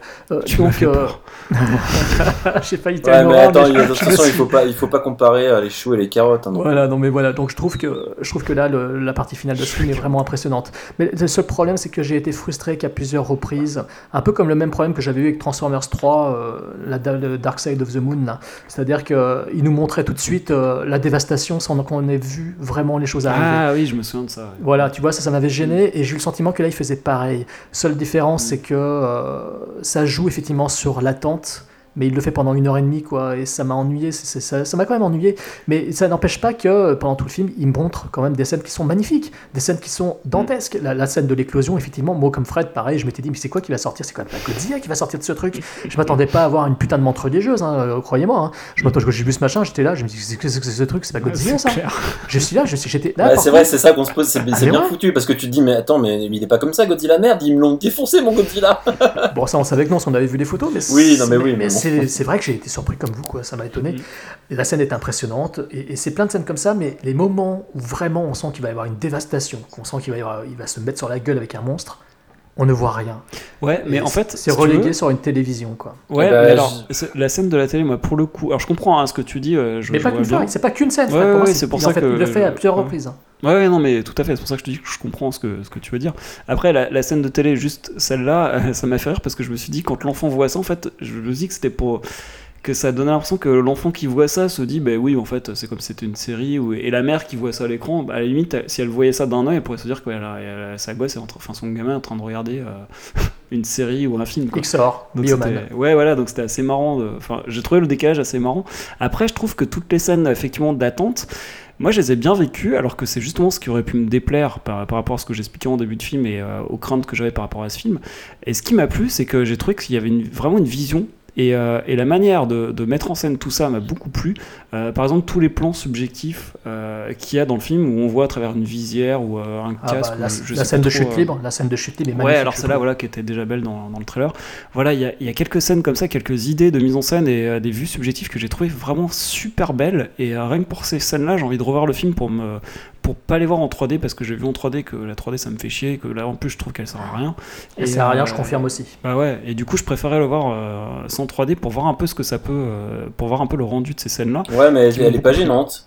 Elle est pas 3D. gênante, mais pff, En fait. j'aurais préféré le voir sans quoi. Donc, euh, Ouais, mais je préfère une 3D en fait, euh, qui sert pas à grand chose, mais qui est pas gênante, plutôt qu'une qu'une 3D horrible dans les scènes d'action. Et là, c'est pas le cas. ouais, Donc, ouais. tant mieux en fait, finalement. Ouais, parce que l'action est super bien mise en scène. Elle est Ouais, mais visible, je, ouais. mais je me Tant demande à mieux, quoi ouais. elle sert la 3D parce que À, à rien en fait. Elle Mais rien. t'avais raison, Jérôme. mais en fait, elle est tellement peu gênante qu'elle sert à rien, donc pourquoi me faire payer un supplément de 2 Bah, euros pour rien avoir de plus elle- quoi Bah, Elle, donne, elle, contrat. elle donne à certains moments un petit peu de profondeur, donc voilà. Mais ce Ouais. qu'il y a, c'est que, pff, écoute, de toute façon, maintenant, on, on le sait très bien, on se fait entuber avec la 3D, on est obligé, voilà. que là, c'était mais, imposé. je, hein. mais je préfère ça, je préfère franchement ça, parce que là, j'arrive à suivre des scènes d'action que des films en 3D où de toute façon, j'arrivais pas à suivre l'action, parce que, et là, j'étais au troisième rang, avec l'écran dans la tête, et ben j'arrivais à tout suivre. Là, il faut quand Alors, même savoir que la euh, Warner, euh, la Warner impose euh, vraiment aux salles de cinéma d'exploiter leurs films euh, majoritairement en 3D. hein. Il faut savoir Ouais. qu'ils mettent ils font le forcing. euh, je le sais de sources sûres, on me l'a on me l'a bien fait comprendre euh, pour en avoir discuté. euh, voilà, et donc euh, ils imposent vraiment euh, et ils, ils marchandent à mort en menaçant de ne plus passer leur, de ne plus euh, passer leur film dans les salles de cinéma. Quoi. Donc ils imposent vraiment leur 3D en disant qu'à chaque fois c'est la meilleure 3D du monde. Euh, voilà, donc euh, merci Warner, merci de vous foutre de notre gueule et merci de faire un Blu-ray pour Véronica Mars. Et euh, ouais, non, juste pour dire aussi, comme je sais qu'il y a des auditeurs lyonnais qui nous écoutent, il y a une séance à 13h40 au Pâté Bellecour en VO, sans 3D, sans rien d'autre. Voilà. Voilà, et pour les autres à 16h, donc euh, si vous ne travaillez pas, c'est-à-dire que si vous avez, voilà, ben vous pouvez aller le voir euh, sans 3D, sinon... Putain, mais euh, sans vous 3D, euh, l'avez ça, dans le cul. ça fait une grosse poitrine, ça, quand même, sans 3D. hein. En fait, il y a une seule séance dans tous les cinémas pâtés à Lyon qui est en VO euh, 2D. Voilà, c'est quand même fabuleux. hein. Ça sent, bref. ça sent le pâté quand même. Ouais, exactement, comme tu dis, Jérôme. Alors, Tony, tu Euh, voulais parler de la scène de Hawaï. Ouais, en fait, euh, j'aimerais savoir ce que vous avez pensé, euh, bah, de- même de tout ce qui se passe dans Hawaï, c'est-à-dire euh, l'arrivée de l'arrivée finalement du euh, du muto euh, vers le vers, donc dans la forêt, quand il le découvre, ensuite quand il part en fait vers le la sorte de petit euh, de petit métro qui emmène en fait les gens euh, à l'aéroport Ah oui, oui. euh, et la scène la scène du tsunami, enfin il y a quand même enfin du tsunami. Oui, c'est il ça, ouais, oui, ça, ça, en fait, ça, Mhm. ça- ça crée- il y a une création d'un tsunami. Moi, j'ai enfin, j'ai trouvé que la scène dans l'ensemble, elle est, ouais, elle est impressionnante quand même. Enfin, je sais pas, je, moi, j'étais un peu sur le cul. Alors, euh, c'est vrai qu'effectivement, bah, j'avais un peu peur que, euh, ça m'a fait un peu peur parce que c'est à partir de ce moment-là que finalement euh, Aaron Taylor se chope le gamin là. Et là, je me suis dit, oh Ouais. putain, il- Ça- non, mais alors ça, ça, c'est le genre de truc qui va un chien qui court. Et il y a un chien qui Un court. chien qui court, bien entendu. Alors là, le plan sur le chien qui arrive et qui court, mais je me suis dit, mais c'est du foutage de gueule, quoi. J'ai entendu Tu t'es dit, ah, c'est gens-. Ça y est, c'est Emmerich. j'ai entendu des gens ricaner derrière moi quand ils ont vu le chien, qui ont fait Ah, ça y est, il y a le chien qui est. Ça y est, ils ont mis le chien dans le film. Et euh, enfin voilà, faut, faut arrêter quoi. Mais bon, Il y a bref. toujours un chien. Sinon, mis à part ça, euh, j'ai trouvé la scène, mais ouais, j'ai trouvé la scène vraiment euh, terrible quoi. Elle est, elle est, elle est pleine, pleine d'action et surtout, ouais, l'arrivée de l'eau et tout. C'est marrant parce que j'ai l'impression. j'ai pas du tout été choqué par tous les effets 3D en fait, enfin par tous les effets pardon numériques. Je sais pas si vous c'est le cas, mais je, je me suis dit putain, il a une maîtrise en fait du numérique qui fait que pour une fois, bah je me fais pas chier devant un truc fait en numérique quoi. Non, c'était vraiment impressionnant, tu as raison, effectivement. Euh, Il y a une véritable appréhension dans cette. Toute cette euh, je n'ai pas une scène, moi, pour moi, c'est vraiment une. euh, C'est carrément une partie du film, quoi. Et c'est, ça reste encore dans le mystère, il y a un danger imminent, etc. Là, c'est, je suis pas encore trop frustré dans le film à ce moment-là, je suis encore un peu sur, sous, sous l'étonnement et la surprise de voir des nouveaux kaiju. Et on sent vraiment la menace qui gronde, et c'est tout plein de silhouettes euh, monstrueuses qui débarquent, euh, qui arrivent, qui s'approchent, euh, qui renversent des navires. Enfin, il c'est, une multitude de séquences comme ça qui sont vraiment en choc. Et le seul regret que j'ai par contre, c'est que, bah, en fait, c'est des séquences choc qui durent pas longtemps chacune. Mises bout à bout, ça fait un gros ensemble d'une séquence entière. Effectivement, ça fait une grosse partie du film. Mais ça fait des séquences très courtes à chaque fois. Et la scène du. Mais ça, n'empêche pas que cette succession de scènes euh, sont sidérantes parfois de beauté. Euh, la scène, tu parles, tu as cité la scène du tramway, du métro, je sais pas ce que c'est là. Euh, elle est absolument impressionnante, quoi. C'est, monstrueux. Enfin, c'était vraiment tétanisé de peur. hein. Cette créature sur les rails avec le métro, tu sais qui va arriver dessous. tu te demandes ce qui se passe. c'est vraiment, vraiment très, très bien fait. Et, et voilà. Je regrette juste que ce soit pas. J'aurais presque préféré vraiment une scène énorme, mais d'un seul tenant, plutôt qu'une succession de petites séquences énormes mises bout à bout. Voilà. Euh, je te, juste pour dire que je te rejoins par contre sur le fait qu'effectivement moi aussi j'aurais préféré en fait une plus, enfin que ce soit compact, compacté et ait de coupure en fait. Effectivement, là, là je suis d'accord. Et toi Fred? Et ben moi j'ai beaucoup aimé dans le sens où euh, alors j'ai pas aimé le coup du gamin là je, me je trouve que c'était totalement inutile et ça m'a fait chier.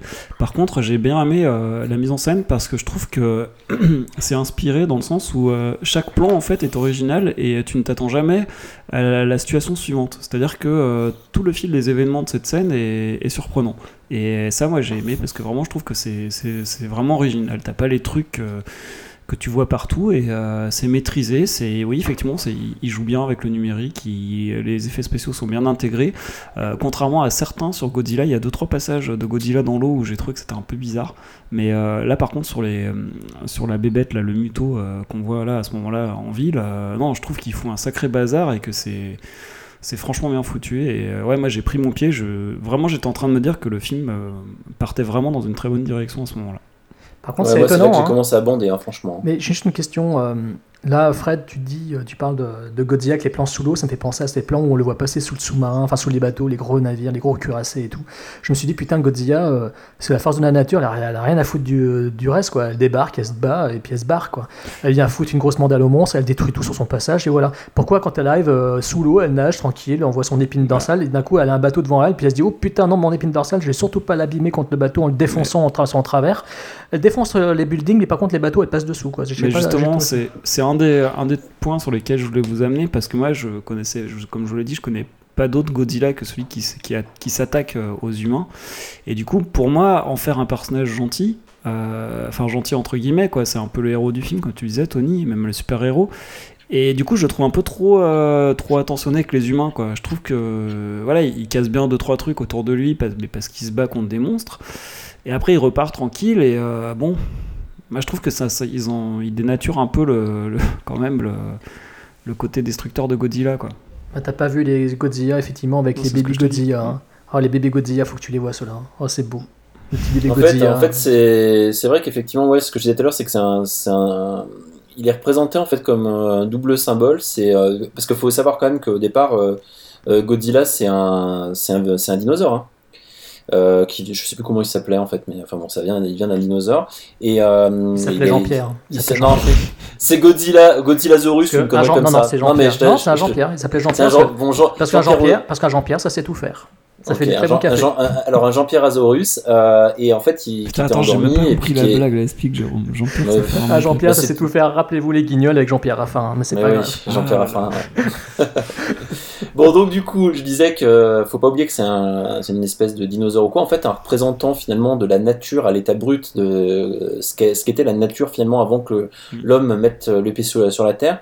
Euh, et au final, en fait, dans certains films, et en tout cas dans la, dans la représentation de la culture populaire japonaise, euh, il est représenté en fait soit comme effectivement un monstre destructeur, puisque finalement bah, c'est aussi la nature, hein, le- la destruction, voilà, et aussi comme euh, une sorte de dieu qui, qui ce qu- ce qu'on appellerait un Mother Nature, en fait, un, qui, enfin, qui remettrait en fait les choses à leur place en, C'est un euh, motherfucker, Tony. Ouais, un motherfucker si tu préfères, qui remettrait les choses à leur place en fait en, en détruisant ce qui, euh, ce qui n'est pas censé en fait euh, euh, rester sur Terre pour euh, ramener un équilibre. Et c'est en un fait, punk, hein, c'est un punk de toute façon, parce qu'il a une crête et tout.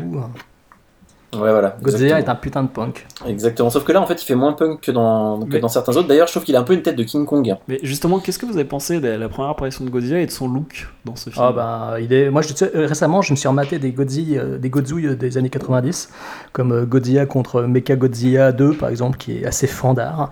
Et, et j'ai remarqué... en fait, je l'ai- ouais, j'ai remarqué qu'ils avaient re- le look était vraiment similaire.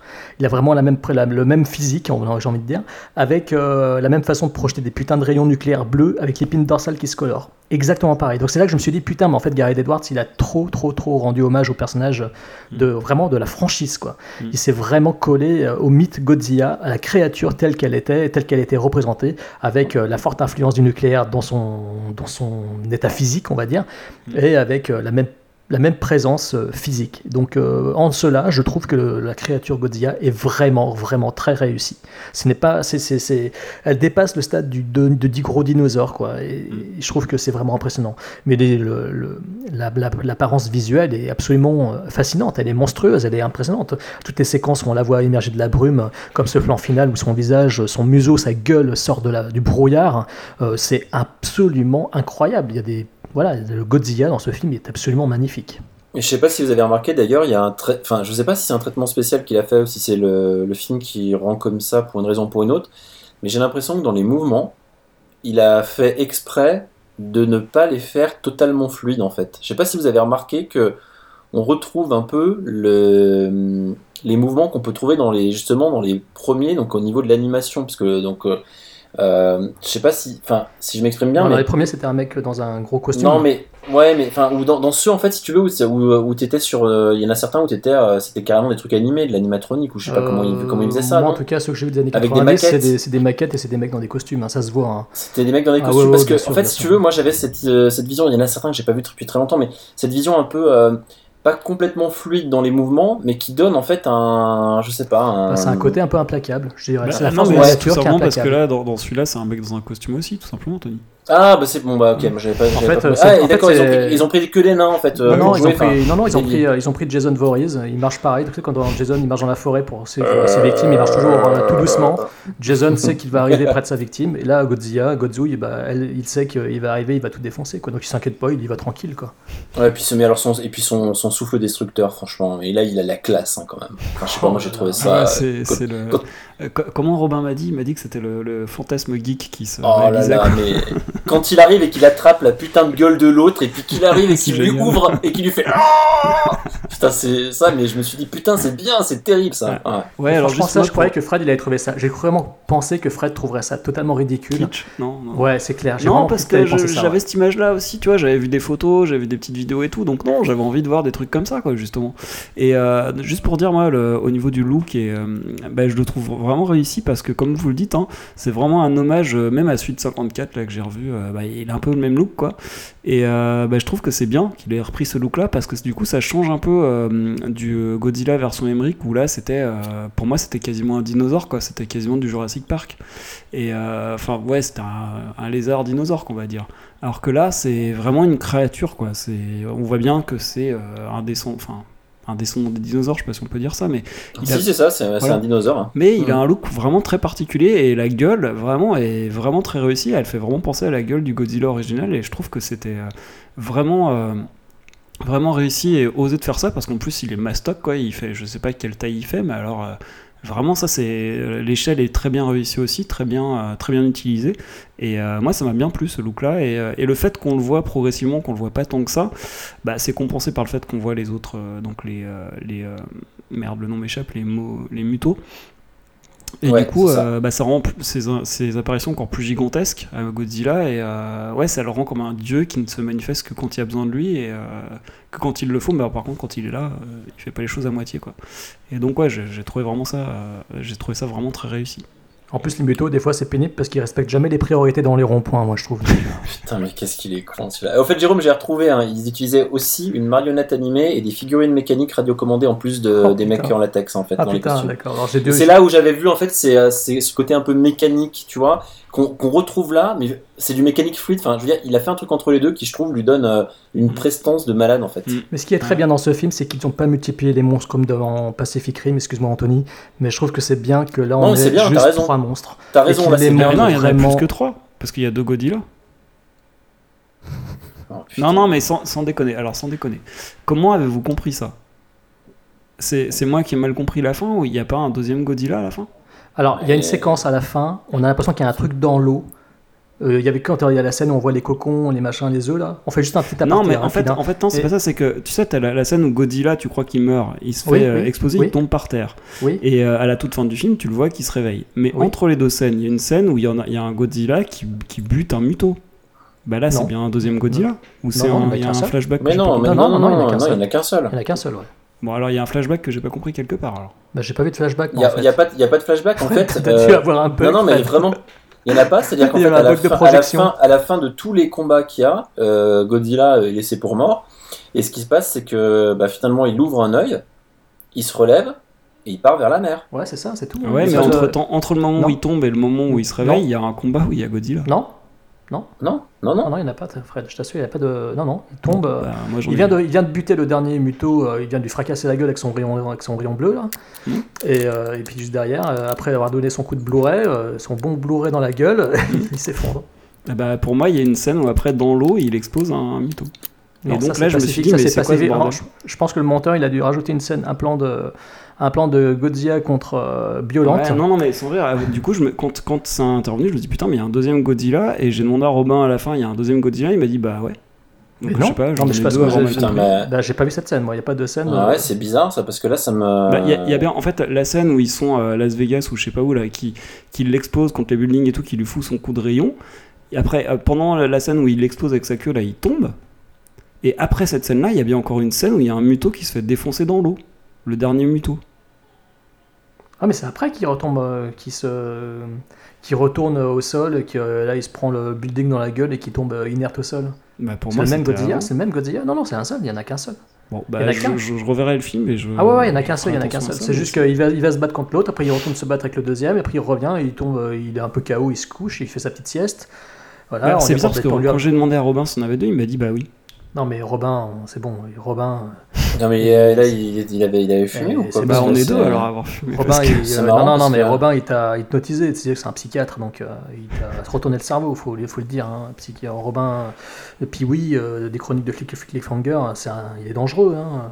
Il Bon. sait te retourner le cerveau comme rien, donc euh, Bah, il t'a fait croire qu'il y bah, euh, y avait un deuxième Godzilla. C'est pas bien, Robin, de faire Non, alors ce qui m'étonne, c'est que ça, si tu veux, ça ferait écho à la rumeur qu'il y a eu avant le film qui disait qu'il y aurait peut-être deux Godzilla, mais c'était une rumeur. Et en fait, euh, et- les gens se demandaient s'il y aurait deux Godzilla, quatre Muto et tout. Il y avait déjà des trucs qui sortaient là-dessus. Mais, mais c'était des rumeurs avant le film. Et là, euh, Mais il y a vraiment, au un- niveau de il y a l'histoire- vraiment quelque chose que j'ai pas compris là, un enchaînement de scène que j'ai pas compris alors. Ouais, tu, enfin, tu retournes le voir, éventuellement, au Mhm. prochain pot de sac, tu nous diras ce que, Ouais, ce que ouais, tu as ouais. pu comprendre. Eh, et, la, et, la, et, la, et alors la scène de la scène où il saute en parachute, Magnifique. elle est pas terrible. Alors moi j'ai pensé, moi j'ai pensé, cette quand- scène, alors, putain. moi j'ai Mmh. pensé, euh, vous vous rappelez de- du film Le Reine du Feu, Le Reine du Feu de Rob Bowman avec euh, Matthew McConaughey et Christian. Bale. Et il y avait euh, dans, la bande, de- dans ce film le concept euh, identique où ils allaient chasser les dragons en faisant de la chute libre euh, du haut des hélicoptères qui était génial. La scène était, enfin l'idée était géniale. Après dans le film c'était moins bien exploité, mais c'était vraiment impressionnant. Et j'ai pensé à ça quand j'ai vu le film. Sauf que là c'est vraiment comme, alors voilà, j'ai dit plusieurs fois les, bon, j'ai bien expliqué les défauts, je pense du film que je trouve que je lui reproche. Mais par contre le fait de mettre le film à hauteur d'homme, je trouve que le fait de nous insérer dans le dans le casque du, du personnage de Ouais, Aaron génial ça. hein. et de voir la chute libre à travers ses yeux, de passer au milieu des putains de monstres, des Golgoth qui sont en train de se mettre sur la tronche, on voit le mec qui chute entre, entre eux, qui Mm. passe près de la gueule de Godzilla, près de ses pattes et tout. Ce, c'est- ce plan séquence, limite du plan séquence, est absolument incroyable. Mm. Comme même, d'ailleurs, euh, là, je me suis d'ailleurs, à côté de ma voisine, on, a- on était tous les deux, on a fait, ah ouais, c'est vraiment plan iconique à mort, c'est magnifique quoi. Ils partent avec des fumigènes rouges, avec le coucher de soleil, je sais plus, enfin, on voit le ciel avec les nuages et tout, on les voit chuter à travers les nuages avec euh, ces fumigènes rouges en direction de, du sol et cette, euh, ce, ce- ce chaos total. Je trouve cette, euh, ce, tout cet enchaînement de scènes, de séquences est absolument incroyable. Et là, ça fait partie des moments les plus puissants du film, et peut-être même les plus puissants du cinéma que j'ai vu, quoi, en, en salle sur grand écran. Ah, C'est vrai que déjà dans Transformers 3, il y avait une scène où il sautait. euh, Oui, il y avait tu une as scène raison. un peu comme ça, ouais. Oui, oui, mais tu as raison, Fred. Qui, qui était pas filmé de la même manière parce que c'était pas, euh, il y avait pas de de, de POV, de. Non, de- pas de point of view, ouais. Ouais. Mais c'était impressionnant quand même. La scène, la scène était très très, la scène était très très belle. Oui, oui, j'ai j'ai pas fait. Mais la scène était très très belle aussi dans Transformers Ouais, 3. ok. C'était un- une très très bonne scène dans le film également. Effectivement, Ouais, tu as raison. voilà, ouais, ça m'a fait penser à ça, mais là, effectivement, il y a encore un degré. Je l'avais déjà beaucoup aimé, en Blu-ray, elle rend très bien aussi. Mais là, ouais, je trouve que l'idée de nous mettre dans le casque, c'est juste génial, quoi. Parce que quand ils passent entre. En plus, quand ils arrivent au niveau des pattes de Godzilla, comme tu dis, tu sais plus à quelle hauteur ils sont, et je me dis, mais putain, le parachute, ils ouvrent pas, en fait, ils vont se, ils vont se se cracher. Et en fait, non, parce que les pattes, elles sont encore très haut, tu sais pas combien En fait, c'est là que tu vois le gigantisme. Ouais. C'est là que tu te rends Voilà. compte vraiment de la De taille du truc, quoi. Ouais, ouais, ouais. C'est- C'est très malin. Et, euh, Ouais, c'est vrai, c'est vrai quoi. Putain, là, du coup, tu te dis, mais non, mais c'est des, c'est quoi? C'est des, c'est des raisins de Corinthe, quoi, les mecs, en fait. C'est- Ouais. Putain, ouais. Cette, cette, cette scène, elle m'a, elle m'a vraiment, vraiment impressionné. Euh, Il y avait une- la scène du pont, mais j'étais. Ah, moi, j'ai. Alors, En très fait, proche de moins- Spielberg hein, pour ça. hein. Très proche Ouais, de mais Jurassic Park, je trouve. J'ai beaucoup moins aimé en fait cette scène dans le sens où en fait je j'aimais pas du tout à ce moment-là euh, la tournure que prenait l'histoire avec euh, on prend la bombe, on l'emmène et tout. Ça j'étais un peu déçu. Oui. Et du coup bah, la scène je l'ai trouvée très intéressante et très belle au niveau du fait que bah, le muto passe euh, à quelques centimètres d'eux, etc. Mais mais par contre le reste qui tourne autour, je trouve que ouais c'était un c'était un moment où, je me désintéressais un peu de l'histoire en fait et je me disais putain allez c'est bon euh, moi je, veux qu'ils se fight et je veux voir des, combats dans la dans la ville. Ouais, mais moi, ça m'a. Alors, moi, j'ai aimé euh, la façon dont c'est réalisé. Pareil, hein, quand il passe sous le pont et tout, j'ai trouvé que c'était vraiment très inspiré. Et c'est là que euh, je salue le travail de- d'Edwards, alors que c'est ce que je craignais hein, au départ, je tiens à le rappeler. Donc, c'est là que je suis doublement surpris que ça m'a vraiment scotché. Et après, moi, j'ai bien aimé euh, l'histoire de la bombe. Pourquoi? Bah Parce que euh, c'est toute la, toutes les références au nucléaire. Je trouve que c'est malin de voir que la seule réponse des humains, c'est d'aller lui balancer du nucléaire dans la gueule. Euh, et puis qu'au final, ça va les nourrir et que en fait, c'est ce qu'ils viennent chercher. Il, alors, c'est un, c'est un- appât, ouais. C'est un appât J'ai pas qu'ils ouais, c'est ce que j'allais dire parce qu'en fait j'ai pas trop comp- en fait j'ai eu du mal à comprendre en fait la finalité de la chose. Je me suis dit Bah, mais c'est quoi? Ils veulent le détruire avec ou c'est un appât pour Bah oui, les deux, se nourrissent en de nucléaire? C'est ça en fait. Ils se nourrissent de nucléaire donc ils Mm. veulent le détruire avec ça. Voilà c'est ça. Ouais, Mais c'est ça. en fait c'est surtout parce que ouais ils la pâtent avec le nucléaire mais en fait ils vont vont pas se servir des radiations mais ils vont se servir de l'explosion de la bombe c'est en fait c'est c'est ça qui qui pense que l'explosion en elle-même va détruire les détruire non Voilà. mais, mais, je trouve que c'est c'est- juste pour finir, je trouve que c'est bien parce que du coup, comme ça se termine, que le, le monstre va bouffer, prendre la- la- le missile, le bouffer et le, le casser en deux et le bouffer. Je trouve que c'est, enfin, je trouve que la scène du coup, elle, elle fonctionne bien quoi. En fait, c'est pour moi, c'est une très bonne idée. C'est juste en fait le, le côté, euh, je, je reviens, je prends le train. je-. C'est ça en fait. Oui, c'est oui, comme qui dans, m'a. comme dans le quand il marche d'un point à un autre. Quoi. Voilà, c'est Ouais, ça. Voilà, c'est ça. Mais par contre, la finalité, enfin le, le, le- je veux dire la raison pour laquelle ils font ça, la finalité et tout, euh, et le, lien avec le nucléaire, je trouve ça hyper intéressant. Comme Mm. toi, Euh, c'est un, un des trucs que je trouve d'ailleurs les plus intéressants. C'est finalement, euh, on n'a pas d'autre réponse que ce qui, Ah ce qui a amené en fait Ouais. ces monstres à se réveiller et à revenir à la vie. Ouais. Euh, et à côté de ça, euh, la seule réponse, euh, enfin la seule solution à tout ça, et ben c'est un monstre en lui-même quoi. Mais en Ouais, fait, euh, ça, mais en fait euh, le, c'est le la premier, tragédie, le premier- grecque. hein. Le premier Godzilla, c'était euh, un- un- une réponse à la, la bombe nucléaire, hein, c'était Mhm. une réponse à Hiroshima et Nagasaki. Euh, donc euh, les films étaient nés justement des cendres de ces deux villes dévastées par, le, par la, Mhm. bombe, euh, la bombe. Quoi. Et donc euh, c'est quand même amusant de voir que Gareth Edwards, euh, là, il a bien compris, il a bien assimilé, et il a bien Mhm. utilisé dans, ce, dans, dans son scénar. Quoi. Enfin, dans son Bah scénar, ouais, dans ouais, parce dans que je pense film. ça fait vraiment écho, ça te fait réfléchir à plein de trucs, et euh, ça fait vraiment écho aux problèmes actuels de société, hein, parce que c'était un gros débat après la catastrophe de Fou... Fou- ah, putain, j'arrive Fukushima. pas, ouais, j'arrive pas à le dire, désolé. Voilà, donc euh, c'est quand même bien utilisé, et c'est quand même assez malin, quoi. Et c'est là qu'on te dit quand même que les essais nucléaires n'ont pas été faits juste pour faire des essais nucléaires, mais Ah ouais, c'est se battre génial. l'idée des très bien vue, ouais. c'est pas mal ça. Donc euh, maintenant, mal. Jane Campion peut se rasseoir à Cannes à côté de Jacques Chirac. euh, hein, on peut lui dire, Jane Campion, c'est bon, Jacques en fait ne faisait que se battre contre, euh, contre ce, ce vilain Godzilla. Non, mais Ah, Jacques Chirac, ouais, il avait ouais. voulu les arrêter, là. Oui, bien sûr, non, non, mais Ouais. c'est parce que euh, en 87, Jane Campion a refusé de s'asseoir à côté Ah, de, 87. de Jacques Chirac parce qu'il y avait les essais nucléaires à Mururoa. Elle a refusé de s'asseoir à côté de lui à table pendant le festival de Cannes. D'accord, super. Voilà. Mais en fait, ce qu'elle ne savait pas, c'est qu'il y avait Godzilla dans l'océan. Mais par contre, euh, ouais, c'est vrai que c'est. euh, contrairement à un TDKR, un The Dark Knight Rises, où le, le coup de la bombe euh, qui risque d'exploser m'avait gavé profondément, ici, ben, justement, cette course à la bombe m'a moins gêné, m'a moins, moins ennuyé, parce qu'elle fait partie d'un tout. Elle fait Mm. partie d'un, non pas d'un, d'un, d'un écueil scénaristique comme on a vu plein de fois dans les films, elle fait partie en fait de, de l'énergie même qui fait renaître ces créatures et j'ai trouvé ça très très fort. Mm. Et la Ouais, scène de départ le d'ailleurs le- avec l'effondrement des, des, des, de Tchernobyl, quoi, enfin l'effondrement de ces gigantesques, euh, Mm. euh, cette usine nucléaire là, euh, j'ai trouvé ça impressionnant, tout comme j'ai trouvé magnifique euh, le, le plan, les plans qui sont dans cette ville dévastée, cette ville fantôme. Ah oui, oui, j'ai Euh, voulu en parler de ça, mais Ouais, justement. Et ça pour Oh moi, là ça m'a fait. Là, en fait, j'ai pensé à Monsters parce que dans Monsters, il avait utilisé en fait, euh, il avait eu l'autorisation pour euh, filmer dans une ville qui avait été dévastée par un cyclone, je sais plus où, et ça avait donné des images absolument, pour moi, qui m'avaient vraiment marqué au cinéma, qui j'avais trouvé vraiment incroyable, des immeubles complètement détruits en pleine forêt et tout. C'était vraiment des images vraiment glauques, quoi. Et j'ai trouvé la même chose ici, en plus gigantesque, en plus gigantesque évidemment. Et euh, j'ai trouvé ça absolument fabuleux, quoi. Ouais, c'est pour ça qu'il faut que je revoie Monsters, justement. ouais. Et euh, qu'est-ce que je veux dire, mis à part ça, est-ce qu'il y a des- d'autres scènes ou d'autres trucs qui vous semblent euh, importants à, à Non, bah après, c'est l'utilisation de Godzilla, quoi. Comme on l'a dit, et comme tu l'as dit, Tony, euh, l'utiliser comme une sorte de dieu, euh, comme Jérôme disait, le monstre ultime de la nature qui veut reprendre ses droits. Euh, bah, je trouve que c'est malin. Alors après, c'est euh, une des choses qui m'a plu dans le film parce que je trouve que c'est malin d'utiliser comme ça parce qu'on s'y attend pas. En tout cas, moi, je m'attendais pas à un traitement pareil. Après, c'est aussi ce qui fait, euh, ce qui met en exergue un peu les facilités du, du scénario. Parce que finalement, euh, le scénario, il n'y a pas grand chose. Si tu, si tu l'étudies bien, euh, il est quand même assez fin. Et, il suit puis, le bah, parcours des monstres. Il suit ouais, le trajet voilà. des monstres, Voilà, c'est ça, très ouais. linéaire. Voilà, et puis on laisse, euh, on laisse les humains, laisse, euh, bah, regarde Godzilla se fighter contre d'autres.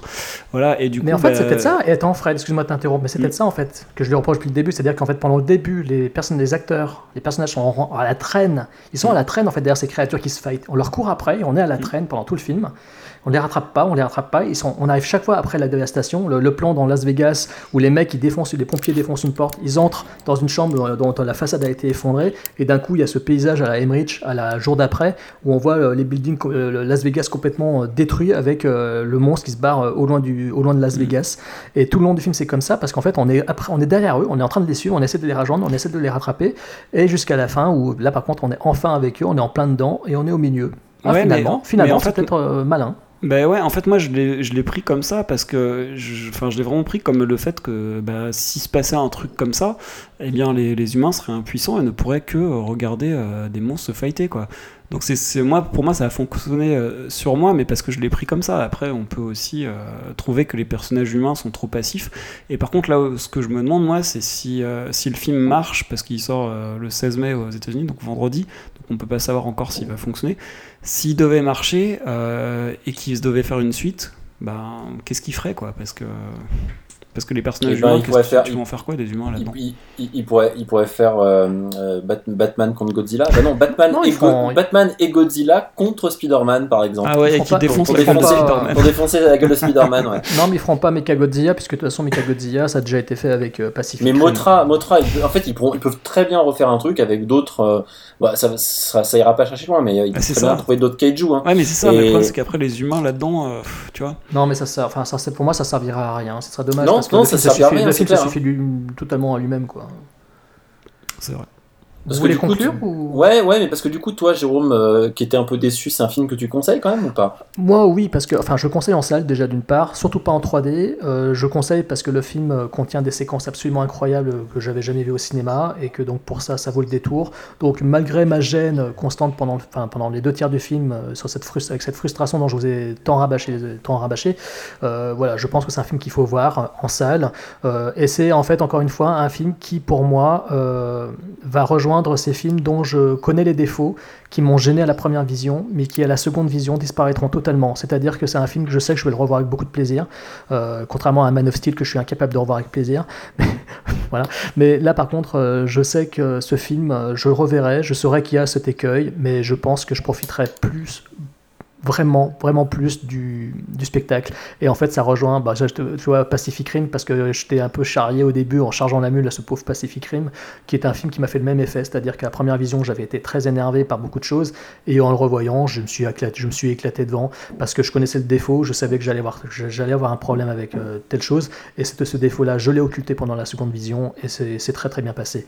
Donc là, ça sera pareil pour moi, donc je le reverrai avec beaucoup de plaisir. Voilà.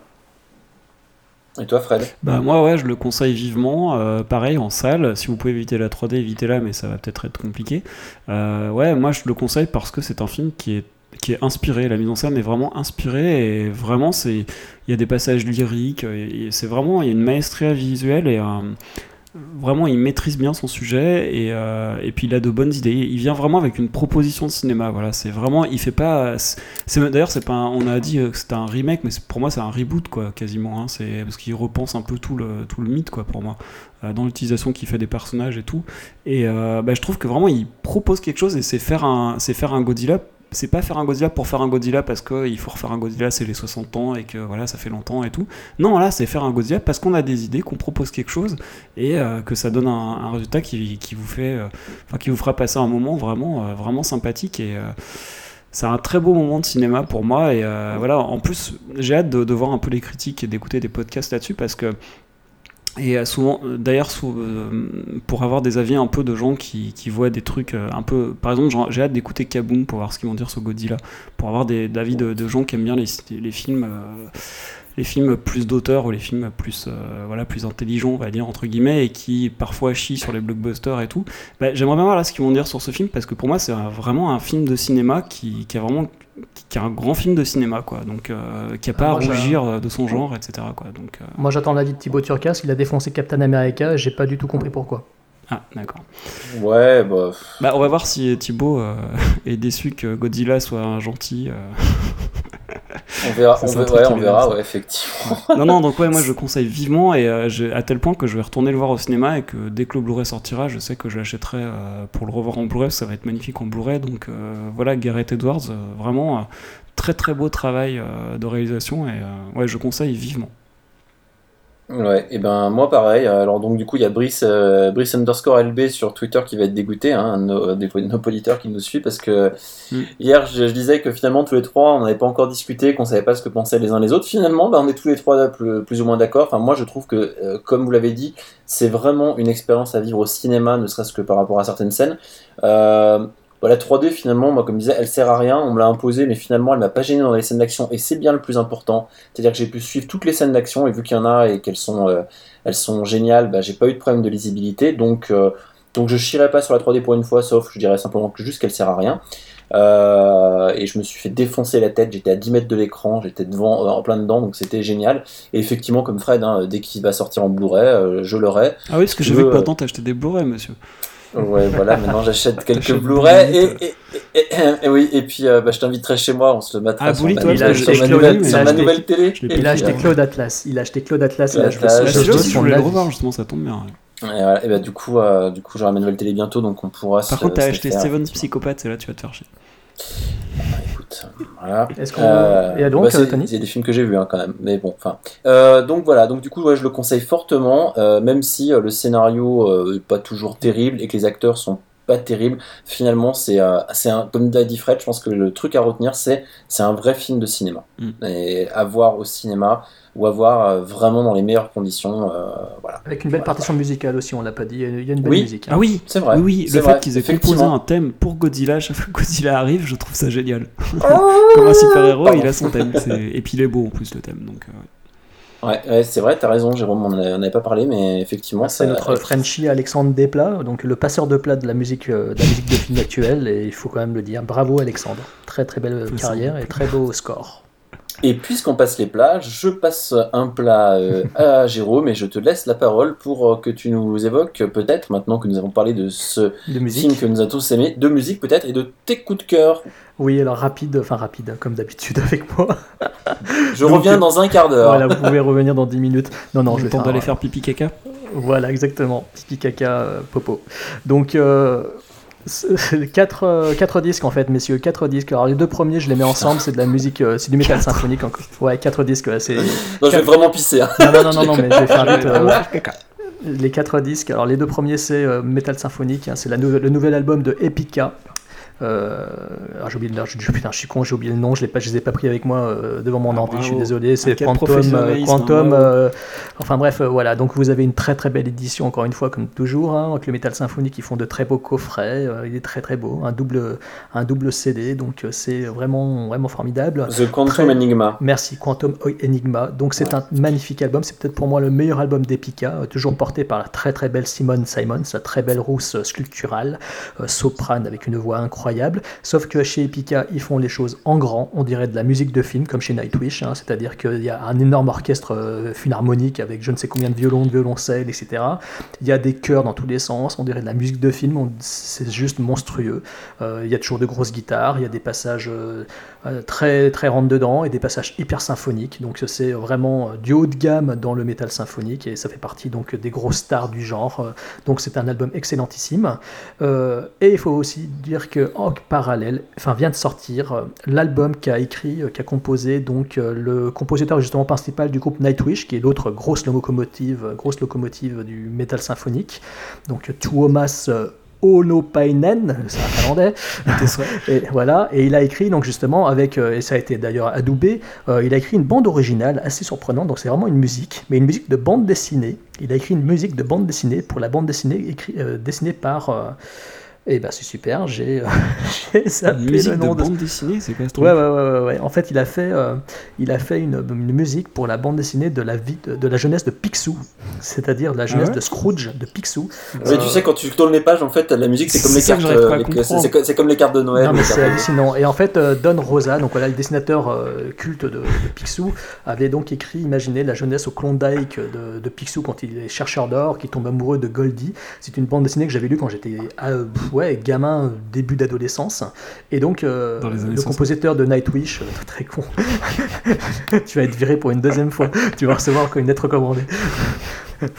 donc euh, en fait euh, il avait donc euh, il a donc il était fan et il a écrit donc une- il a composé carrément une musique et c'est un, donc un album assez terrible quoi, avec des sonorités symphoniques à la Nightwish parce que c'est du Mais, mais Nightwish hein, comment, en mais fait. comment, mais je comprends pas en fait. Comment tu peux l'écouter en lisant? Faut, faut que tu non mais achètes tu le CD que tu le mets quand tu non non non non non non non non en fait si tu veux il y a du texte en fait il y a, il y a le il y a un il y a un, Ah, il y a un livret dedans. Non, il y a... non, non, t'as t'as des chansons, c'est des chansons en fait, c'est 10 morceaux, c'est 10 morceaux. Ouais. Tu as des chansons avec par moment des... un narrateur en fait. Ah, Euh, d'accord. c'est- C'est un peu comme les bouquins qu'on lisait, comme les livres disques pour enfants qu'on avait quand on était gamin, tu vois. Mm. Sauf que euh, c'est surtout de la musique, quoi. C'est des morceaux qui font entre 6 et 10 minutes avec des sonorités très euh, euh, amérindiennes, enfin, tu sais, un peu country, avec des utilisations d'instruments assez incroyables. en fait, c'est un livre audio euh, chanté. Quoi. Ouais, mais il y a plus, quand c'est quand même plus des chansons. En fait, euh, la partie audio euh, est vraiment euh, dure 20, 20, 25 secondes au début du morceau et après c'est de la Mm. musique symphonique pure. Oui, mais du coup, c'est avec côté des chants. dessiné que j'arrive pas trop à concevoir. Quoi. Ben, en fait, à l'intérieur, tu, tu as des, tu as des, des- des- comment dire, les esquisses qu'avait fait Don Rosa de la Ah. bande dessinée de l'époque, mais sur, mais en fait, le bouquet, le, le disque, les textes des chansons font référence à, l'histoire. Voilà. Donc, tu as plusieurs chanteurs et plusieurs chanteuses qui sont issus du métal. Euh, Il y a du chant en gaélique, euh, enfin du chant en celtique. Il y a des chanteurs de métal qui interviennent, chanteuses de métal, et euh, avec euh, voilà toujours la même façon comme chez Epica, c'est-à-dire euh, grosse orchestration symphonique. hein. Il y a un énorme orchestre, il y a des chœurs dans tous les sens, et ça, ça fait une sorte dirait une musique de film. C'est juste incroyable. Et donc voilà, ça vient de sortir. Donc c'est Life and Death of Scrooge. Donc c'est voilà, sur la jeunesse de Picsou. Et donc vous trouvez l'album euh, évidemment. Moi je l'ai pris en double vinyle, euh, qui est magnifique. Donc, Ouais, d'ailleurs, j'avais vu ça. T'as pris un autre truc en vinyle. T'es encore Oui, un justement. de lecteur de vinyle, toi? En fait, j'en avais un, je l'ai ramené de chez mes parents à Noël Ah. dernier et depuis, euh, je, je me fais plaisir. Et donc justement, euh, tout ça pour évoquer donc les deux, su- les deux disques suivants. Euh, le premier, donc le double vinyle, et avec CD en plus offert en plus de l'album, le dernier album des Pixies, des Pixies, qui est, alors je l'ai lu partout que les gens étaient déçus. J'ai envie de dire, allez vous faire foutre? Je pense que ceux qui sont déçus aux gens, non, j'ai dit ça gentiment, hein. c'est comme mes lettres de licenciement, mon sac. Alors, on dit allez vous faire euh, mettre. euh, Voilà, non, non. mais c'est gentil. Non, mais c'est pour faire à la Thibaut Turca, c'est pour faire un clin d'œil. Non, en fait, euh, j'ai l'impression que ceux qui disent du mal de ce disque, ce sont des mecs qui ont découvert Pixies sur le tard, après avoir découvert que le groupe était une influence du Ouais, comme groupe pour qu'ils encensaient aujourd'hui. C'est-à-dire qu'ils disent tous, ouais, bon, en fait, ils ont rien inventé avec cet nouvel album. Ouais, mais ils se mettent pas à la place du mec qui, comme toi, comme moi ou comme Anthony, a découvert les Pixies à la fin de son adolescence, euh, qui les a écoutés, qui Mmh. Ouais, les a découverts à la fin des années 80, qui les a adorés, qui a suivi la carrière de Frank Black, de Kim Deal avec les Breeders, et ben je suis désolé, cet album il est purement jouissif, il est vraiment génial, moi je l'adore. Euh, voilà, il est en double vinyle, l'édition double vinyle à 20 euros, vous avez un- le disque en CD en plus à l'intérieur, donc ça vaut vraiment le coup si vous avez une platine vinyle. Euh, c'est un très beau packaging, en plus le vinyle est vraiment, les vinyles sont vraiment beaux, et euh, l'album il est entre bossa nova et trompe le monde avec des morceaux terribles, et donc voilà, donc je vous le conseille. Et enfin, pour terminer, cette découverte que j'ai faite hier soir avec un disque que j'ai reçu. Mon dont j'ai pas-. Voilà, c'est mon quatrième coup de cœur et le dernier, et j'en ai parlé à Tony, c'est l'al- le- l'album, alors c'est le cinquième album d'un groupe de métal euh, progressif qui là cette fois-ci a fait un album de pop progressive avec, des, avec 18 morceaux en, pour euh, 78 minutes de musique. Ça s'appelle The Deer Hunter, hein, c'est comme le titre original de Voyage au bout de l'enfer, c'est le chasseur de daims, donc The Deer Hunter, le nom du groupe, et l'album s'appelle Migrant Reprise, c'est entre Arcade Fire, euh, le groupe américain Horse, et euh, du Coldplay, donc euh, morceau au piano, euh, une grosse envolée lyrique avec des guitares, chant qui, alors j'ai lu dans la presse, il le compare à Jeff Buckley, moi je dirais plutôt que ça ressemble plus à du Horse, qui migre des fois vers du vers du Biffy Clyro, etc. Euh, Ouais, là- bah d'accord, que des trucs qui peuvent nous plaire, je l'ai déjà Oh. récupéré, mais je l'ai pas encore. je pas Cet écouté. album, je vous conseille de l'écouter. Écoutez le morceau, euh, un morceau à assez rock. Écoutez le morceau. Écoutez le morceau. Ouais, il est sur Deezer. hein. L'autre Non, mais ils parce vend que ça, on- ils vendent ça avec Biffy Clyro, Hours. Non, non, mais je enfin, sais, mais ça c'est me bon, fait que tu dis je récupérais. Écoutez le morceau Unescape. Eh bah oui, j'ai récupéré, je, je suis abonné à Deezer. Je Bon, bah, sais. écoutez, écoutez, écoutez le morceau Unescape, ou sinon écoutez carrément l'album dès son début, l'introduction avec cette partie symphonique, avec le piano et tout, avec la voix du chanteur, avec ce- qui prend de l'ampleur. En plus, c'est des morceaux, vous savez, ça commence des fois tout doucement, ça prend une ampleur plus importante avec de plus en plus de guitares qui viennent là. Pff, C'est c'est une tuerie. Quoi. Donc Et le dernier? C'est tout, c'était tout. Ah bah C'est non, tout. oh, Ah, déjà, c'est déjà Oh là là Non, j'avais dit 4, j'avais dit Mais 4. c'est pas assez. des Bon. sacs. hein. Et toi, Fred? Eh bien, moi, euh, je n'ai pas de coup de cœur. Parce que sinon, l'émission va durer 3 heures. Mais t'as un coup de gueule par contre sur un album qui est sorti. Ouais, non, mais ouais, bon, bon je vais en parler vite parce que je l'ai même pas écouté en entier. Ouais, non, j'ai écouté euh, la moitié du dernier euh, euh, Coldplay, Coldplay. Et c'est de la soupe, quoi. C'est c'est devenu. euh, Enfin, c'est imbuvable, quoi, voilà. J'ai- J'étais en train de marcher, mais j'ai failli m'endormir en train de marcher tellement c'était chiant, quoi. Ouais, la soupe, pourtant j'aime bien ça, moi, mais bon. Ouais, voilà. mais là, non, toi tu aimes la popinette. Non, je rigole. Ah oui, la popinette pour ado, voilà, exactement. Non, mais je rigole, je rigole. Et quant à moi non plus, Et- je n'ai pas de coup et de juste- cœur. Et juste après, euh, Jérôme, quand il dit ça, et après, t'a- t'avais défendu quel 10 déjà Ah, Kyo, putain, Kyo, Kyo, Kyo. Kyo, c'est pour ça, alors là, c'était pas possible, j'avais été obligé de l'attaquer en direct. Voilà. Ok, bah c'est très bien tout ça. Euh, moi, on aura peut-être bientôt des coups de cœur euh, ou quoi. Il y aura bientôt hein, aussi un. Un coup de cœur un- PS4 Ouais, euh, ouais, alors il y aura bientôt un coup de cœur PS4 et un coup de cœur aussi téléviseur sûrement. Et puis, et puis, et puis, bientôt on aura un éplat, je crois. hein. Non? Bientôt, Oui, non? oui, oui, tout à fait. Bah, semaine prochaine, il arrive un éplat avec Thibaut Turca, donc de Any Given Mhm. Film, et Lionel Camille, donc un jeune écrivain Mhm. Euh, qui a fait d'ailleurs un bouquin qui s'appelle Passager pour l'enfer. Il en parle aussi dans, dans le podcast, vous verrez. Et on a abordé donc euh, quatre films de genre, hein, de genre épouvante, notamment euh, pour vous allécher. euh, On évoque Hellraiser vous 2. allécher. On, a- on évoque Hellraiser lécher 2. qui, Jérôme des éco- on évoque Hellraiser 2, entre autres, ou Aux frontières de l'aube de. Ah, ça va faire mal là si tu veux lécher Donc, euh, Hmm. Donc, laissez nos bits tranquilles, s'il vous plaît. Laissez nos bits tranquilles. Donc voilà.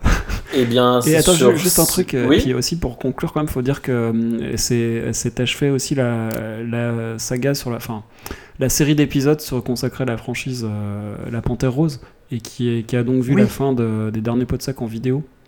Exactement. Voilà. Tout à fait. Si, si tu veux en dire un mot, Jérôme. Oui, parce que oui, oui, alors tout à fait, oui, pardon, il vient d'être mis en ligne effectivement euh, avec euh, Arnaud Doucet toujours. C'est donc sur le déclin de la Panthère Rose, euh, moins d'une heure de vidéo, c'est pas la mort, vous allez vous en sortir, ne vous inquiétez pas.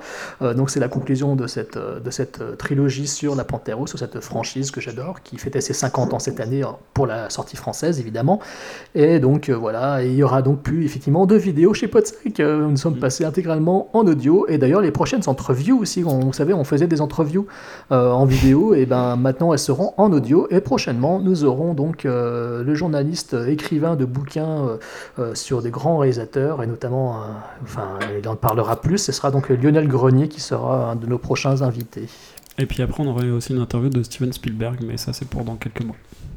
Et voilà, très bien. Eh bien, écoutez, merci de nous avoir euh, écoutés, justement. Euh, on vous recommande de nous suivre sur podsac.net. On vous recommande aussi de nous suivre sur Bad Geek. Euh, on vous recommande de nous suivre aussi sur Podcast France.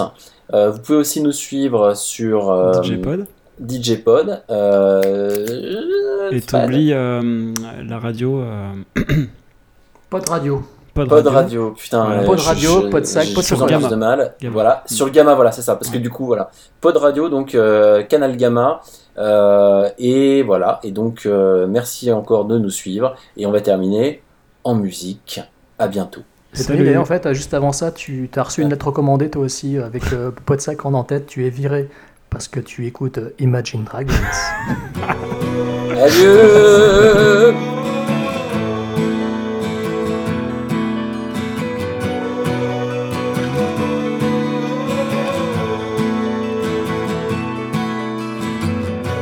Bye.